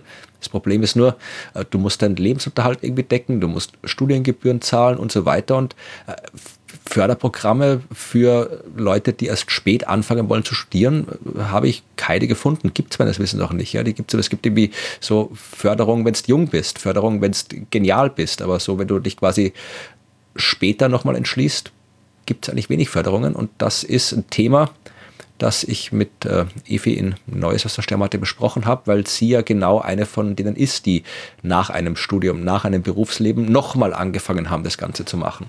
Und das ist durchaus, hat Schwierigkeiten und darüber haben wir ein bisschen geplaudert. Das hören wir uns jetzt an. Wir reden wieder über das Astronomiestudium und wir ist in dem Fall äh, ich und mir gegenüber sitzt Evi. Hallo. Hallo. Und äh, etwas, was viele auch gefragt haben zum Studium, neben der Mathematik, die wir beim letzten Mal besprochen haben, ist äh, das Problem, oder muss ja kein Problem sein, aber auf jeden Fall der Versuch, Astronomie äh, neben dem Beruf, neben etwas anderem zu studieren, weil die meisten, die uns zuhören, sind jetzt nicht unbedingt gerade 18 und gerade aus der Schule raus und fangen ein Studium an, sondern sind schon ein bisschen älter, vermute ich mal. Und wenn sie sich für ein Astronomiestudium entscheiden, das haben schon einige geschrieben, dass sie getan haben, dann ähm, muss das meistens irgendwie so als Teilzeitstudium oder neben dem Beruf oder Abendstudium oder Fernstudium stattfinden. Und das schafft natürlich Probleme und über die kann ich wenig erzählen, weil ich ganz regulär studiert habe. Also ich habe wirklich nur studiert und äh, daneben nicht viel anderes gemacht. Aber du hast ja dein Astronomiestudium begonnen, als du berufstätig warst. Mhm, ja, richtig, ja. Was muss man sich da, wie muss man sich das organisieren? Wenn ich jetzt quasi ein Studium, weil das Studium ist ja ausgelegt, also zumindest in der Uni Wien, ist ja ausgelegt als normales Vollzeitstudium. Also was mhm, muss man da, wie genau. muss man sich organisieren, wenn ich ich das jetzt hier neben meinem Beruf machen will? Ja, ich glaube, man braucht ähm, ja wahrscheinlich auch viel Disziplin und Ehrgeiz. Also, eh wie du gesagt hast, es ist ja ein Vollzeitstudium. Es ist auch das Curriculum äh, der Lehrplan dementsprechend aufgebaut.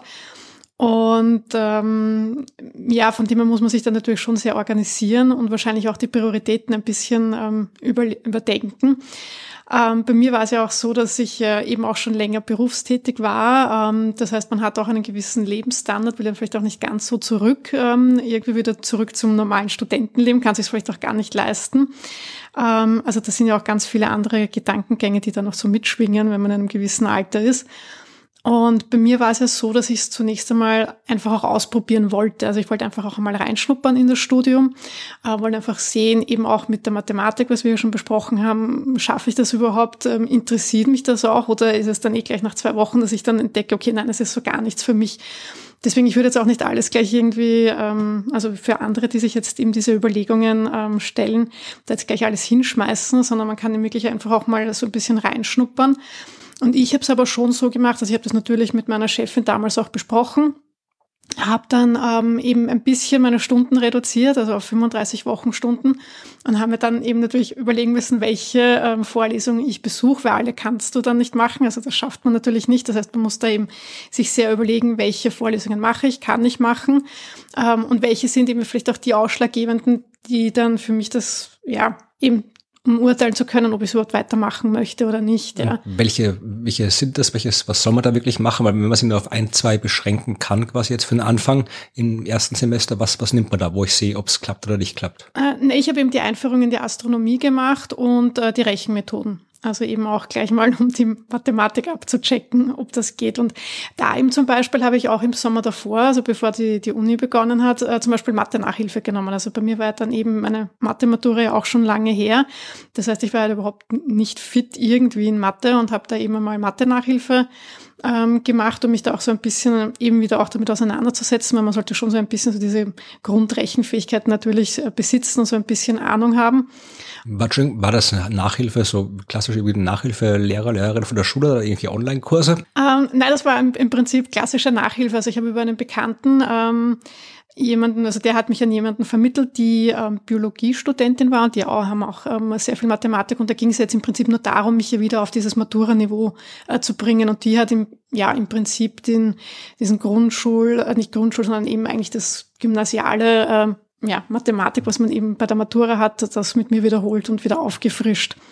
Also wir werden auch da vielleicht noch im Detail mal später drüber reden, aber als, mhm. als ersten Hinweis für alle, die es mal probieren wollen, vielleicht wirklich einfach mal probieren. Das heißt nicht gleich den Job kündigen, es man kann sich leisten, dann ja, genau. schon. Aber also nicht, sondern einfach sich mal irgendwie eine, eine, Vorlesung aussuchen oder zwei und einfach mal hingehen und vielleicht, ich weiß nicht, das ging zu meiner Zeit, ich weiß nicht, ob es heute noch geht, aber vielleicht einfach mal Kontakt aufnehmen mit Leuten, die studieren, die wird man irgendwo finden und dann einfach mal fragen, wann sind so Vorlesungen, dann einfach mal hingehen, auch wenn man noch nicht eingeschrieben ist. Ja, das ist natürlich generell eine Möglichkeit. Also die ganzen, ähm, das Vorlesungsverzeichnis von der Uni ist ja auch online. Das heißt, man kann sich da ja mal ähm, auch ansehen, wann die, die Vorlesungen sind. Und gerade die Vorlesungen, die sind ja alle in den großen Hörsälen, da kann man problemlos einfach reinmarschieren und kann sich das einfach mal ähm, anhören, wenn man jetzt nicht gleich inskribieren möchte. Ja, also auf jeden Fall ausprobieren. Es kann nichts Schlimmes passieren. genau, ja, das. Man muss nicht nachsitzen, wenn man schlimm war oder wenn man was nicht gewusst hat in der Vorlesung. Nein, überhaupt nicht. Probiert es aus. War's das schon? Das war's schon. Ach so, okay. Schneidest du das dann eh raus, oder? Vielleicht, vielleicht auch nicht. okay. Gut. Bis zum nächsten Mal. Okay, tschüss. So, und jetzt sind wir wieder hier. Ja. Ein kleiner Tipp, wenn man will, dass andere Leute etwas rausschneiden, ganz bestimmt nicht sagen, du schneidest das dann eh raus, oder? Das funktioniert ja. nie. Tja. Ja, ich bin froh, dass ich gleich nach der Schule studieren habe können, weil ich glaube, es wird mir jetzt schwer fallen. Na sicher. Also ich bewundere alle, die's, die's, die das, die das nochmal tun und dann auch schaffen, weil gerade in der Astronomie trifft man wirklich viele, äh, die dann in der Pension nochmal anfangen zu studieren, weil es halt wirklich was ist, wofür sich viele Menschen wirklich interessieren. Und äh, die, ich habe bei uns in der Arbeitsgruppe waren ja auch äh, zwei, glaube ich, die erst in der Pension angefangen haben und die dann auch, die haben bis zum Doktor fertig gemacht, ja, und dann auch wirklich so, da denke ich mir auch, dass ich würde, wenn ich, ich sehe es ja jetzt, wenn ich mit Effi gemeinsam irgendwie, wie man sieht, die theoretische Physikvorlesung oder Mathevorlesung anschaue, also ich, ich bis ich da irgendwie so ein Beispiel verstanden habe oder gar gerechnet habe. Ja, meistens schaffe ich es gar nicht mehr, obwohl es eigentlich mhm. mein Arbeitsgebiet ist. Also ich, natürlich gut, wenn ich jetzt die nötige Zeit hätte, mich da voll reinzuhängen, dann würde ich es wahrscheinlich wieder hinkriegen. Aber ja, das war früher viel einfacher, wenn man noch jung war, das alles zu machen. Ja, und man hat auch, man entwickelt ja dann auch im Laufe des Lebens durch die Erfahrungen, die man macht, eine gewisse Resilienz, einen gewissen Widerstand gegenüber Unsinnigkeit. ne? Und da, das ist halt das Studium dann irgendwie so, warum muss ich das jetzt machen? Das macht keinen Sinn. Ne? Ja. Ja, das war früher auch einfacher, glaube ich. Da hat man es dann halt einfach gemacht. Ja, aber eigentlich sollten die Menschen jetzt nicht irgendwie demotivieren, sondern äh, es ist. Es hat, äh, man, Entschuldigung. Nein, aber es ist ja wirklich, also es ist, äh, ich bin tatsächlich, also ich habe es ja selbst, wie ich vorhin schon gesagt habe, ich wollte es ja auch mal probieren. Ich habe ja tatsächlich, als wie gesagt mein Vertrag an der Uni Jena ausgelaufen war und ich noch keinen neuen Vertrag hatte, habe ich auch überlegt, was ich so jetzt mache in der Zwischenzeit. Und habe auch überlegt, es hätte da gerade, und das war tatsächlich mit Förderung gewesen, ja, für arbeitslose Akademiker, hätte es gegeben an der Fachhochschule in Jena einen Kurs zu, oder ein Studium, das war so ein Master-Ding, Dingens zu Laseroptik und so weiter. Da habe ich mir gedacht, das wäre doch interessant, weil ich bin von meiner eigentlichen Ausbildung her theoretischer Astronom. Ich habe in Jena ein bisschen beobachtende Astronomie gelernt, da werde ich jetzt noch Laseroptik-Kram und alles kann. Dann habe ich quasi die Instrumentation, die Instrumentenastronomie auch noch abgedeckt. Dann bin ich ja quasi noch mehr qualifiziert. Da habe ich überlegt, das zu machen. Ist dann nichts draus geworden, weil ich dann eh noch anderswo einen Job bekommen habe in Heidelberg. Aber da habe ich mir auch schon teilweise intensiver überlegt, wie ich das jetzt machen würde, wieder zu studieren. Ja, und äh, ich war das, das, also ich man muss schon, glaube ich, ein bisschen, es ist, nicht, es ist nicht so einfach wie früher, aber mit ein bisschen Disziplin kann man es schaffen. Vor allem, man muss sich halt irgendwie auch, äh, man muss sich, glaube ich, wirklich im Klaren sein, wenn man es sich nicht wirklich leisten kann, einfach Vollzeit zu studieren, ja, dann muss man sich halt im Klaren sein, dass man dass man sie nicht vergleichen darf mit den, mit den jungen mhm. Ja, weil die können natürlich irgendwie, erstmal sind die jung, ja, und da geht vieles leichter und vor allem die haben halt die Zeit dafür, ähm, die man sich dann eben, die können halt irgendwie vier Vorlesungen machen und können sich irgendwie zwei Stunden am Tag hinsetzen und irgendwelche Sachen lernen und Übungsbeispiele rechnen und wenn man das neben einem Beruf macht, muss man froh sein, wenn man am Abend irgendwie mal eine halbe Stunde Zeit hat, um sich irgendwas anzuschauen. Also man muss sich da, glaube ich, seine Zeit und das Studium viel besser einteilen und die, die Ansprüche entsprechend so adjustieren, dass man eben nicht ständig denkt, bah, die anderen schaffen viel mehr und ich krieg's nicht hin. Aber dann, wenn man darauf eingestellt ist, dass es halt quasi ein bisschen länger dauert, dann wüsste ich eigentlich nicht, warum man auch nicht neben einem Beruf quasi so ein Studium schaffen können sollte, wenn man die entsprechenden Infrastrukturen, Rückhalt, familiär Umfeld hat und so weiter. Weil wenn man allein ist und kein, kein Einkommen oder nicht auf das Einkommen verzichten kann, dass man sich im Vollzeitjob erwirtschaftet, dann wird es wirklich schwer.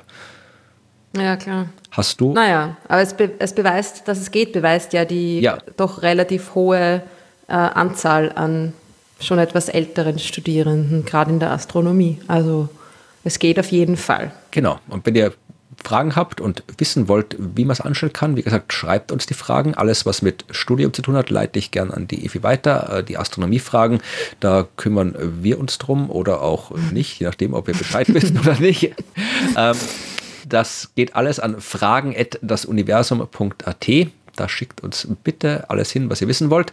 Äh, andere Kommentare, Lob und so weiter Kritik meinetwegen auch, äh, könnt ihr uns an hello at dasuniversum.at schicken oder äh, könnt das auch alles in die Telegram-Gruppe schreiben, die es gibt. Ja, die gibt es immer noch.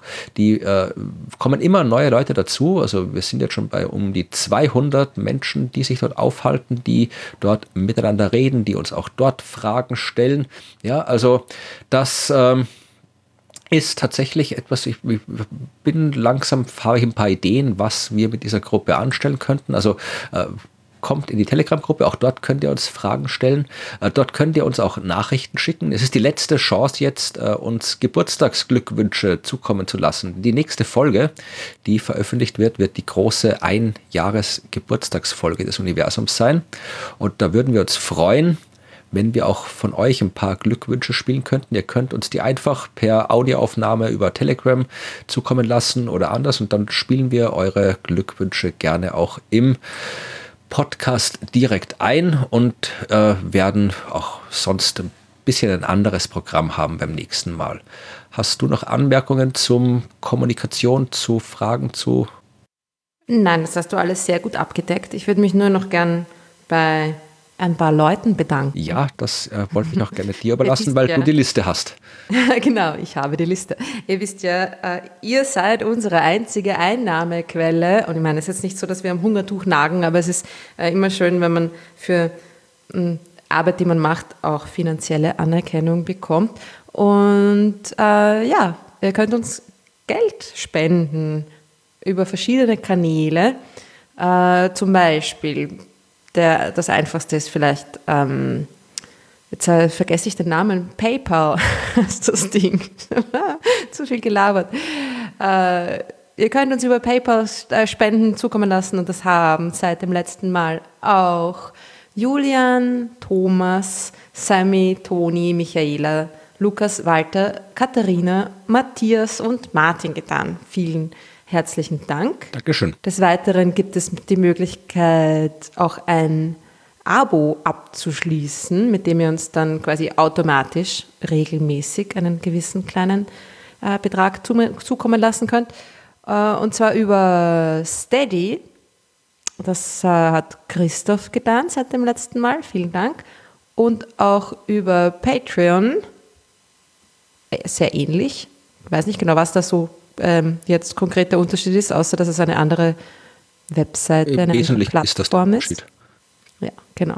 Und das haben seit dem letzten Mal Tobias, Tino, Lukas und Sebastian getan. Ich sehe schon offensichtlich, die Sebastiane sind weiterhin im Vormarsch. Ja, also ich, wenn ich im Urlaub mal Zeit habe, äh, dann ja, werde ich sie vermutlich nicht mit sowas verbringen. Aber vielleicht ist mir ganz fad, dann mache ich mal eine Namensstatistik, eine echte, die ja. aussagekräftig ist, damit wir wissen, welche Menschen mit welchem Namen uns am meisten Geld spenden. Das ist, glaube ich, auf der Liste der sinnlosen Korrelationen ganz weit oben, Vornamen mit Spendenfreudigkeit zu korrelieren. Aber Sinnlosigkeit ist eine, äh, ein wunderbarer Sinn, insofern. wir könnten dann eine wunderbare eine Pressemitteilung an den Boulevard schicken. Sowas druckt er sofort. Ja. ja. Menschen, die äh, Wolfgang heißen, spenden weniger als Menschen, die Florian heißen oder sonst irgendwas. Ja, also sowas kriegt Das müssen wir wahrscheinlich noch anders verpacken, diese Nachricht, aber wir könnten es probieren, ja.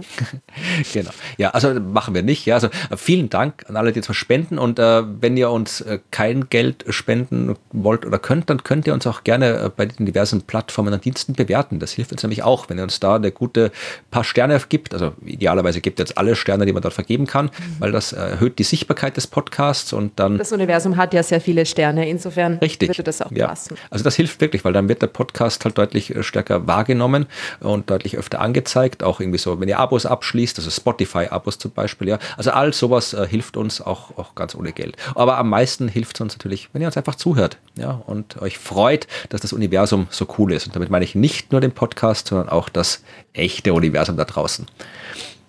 Ja. Hast du noch was anzukündigen? Äh, nein.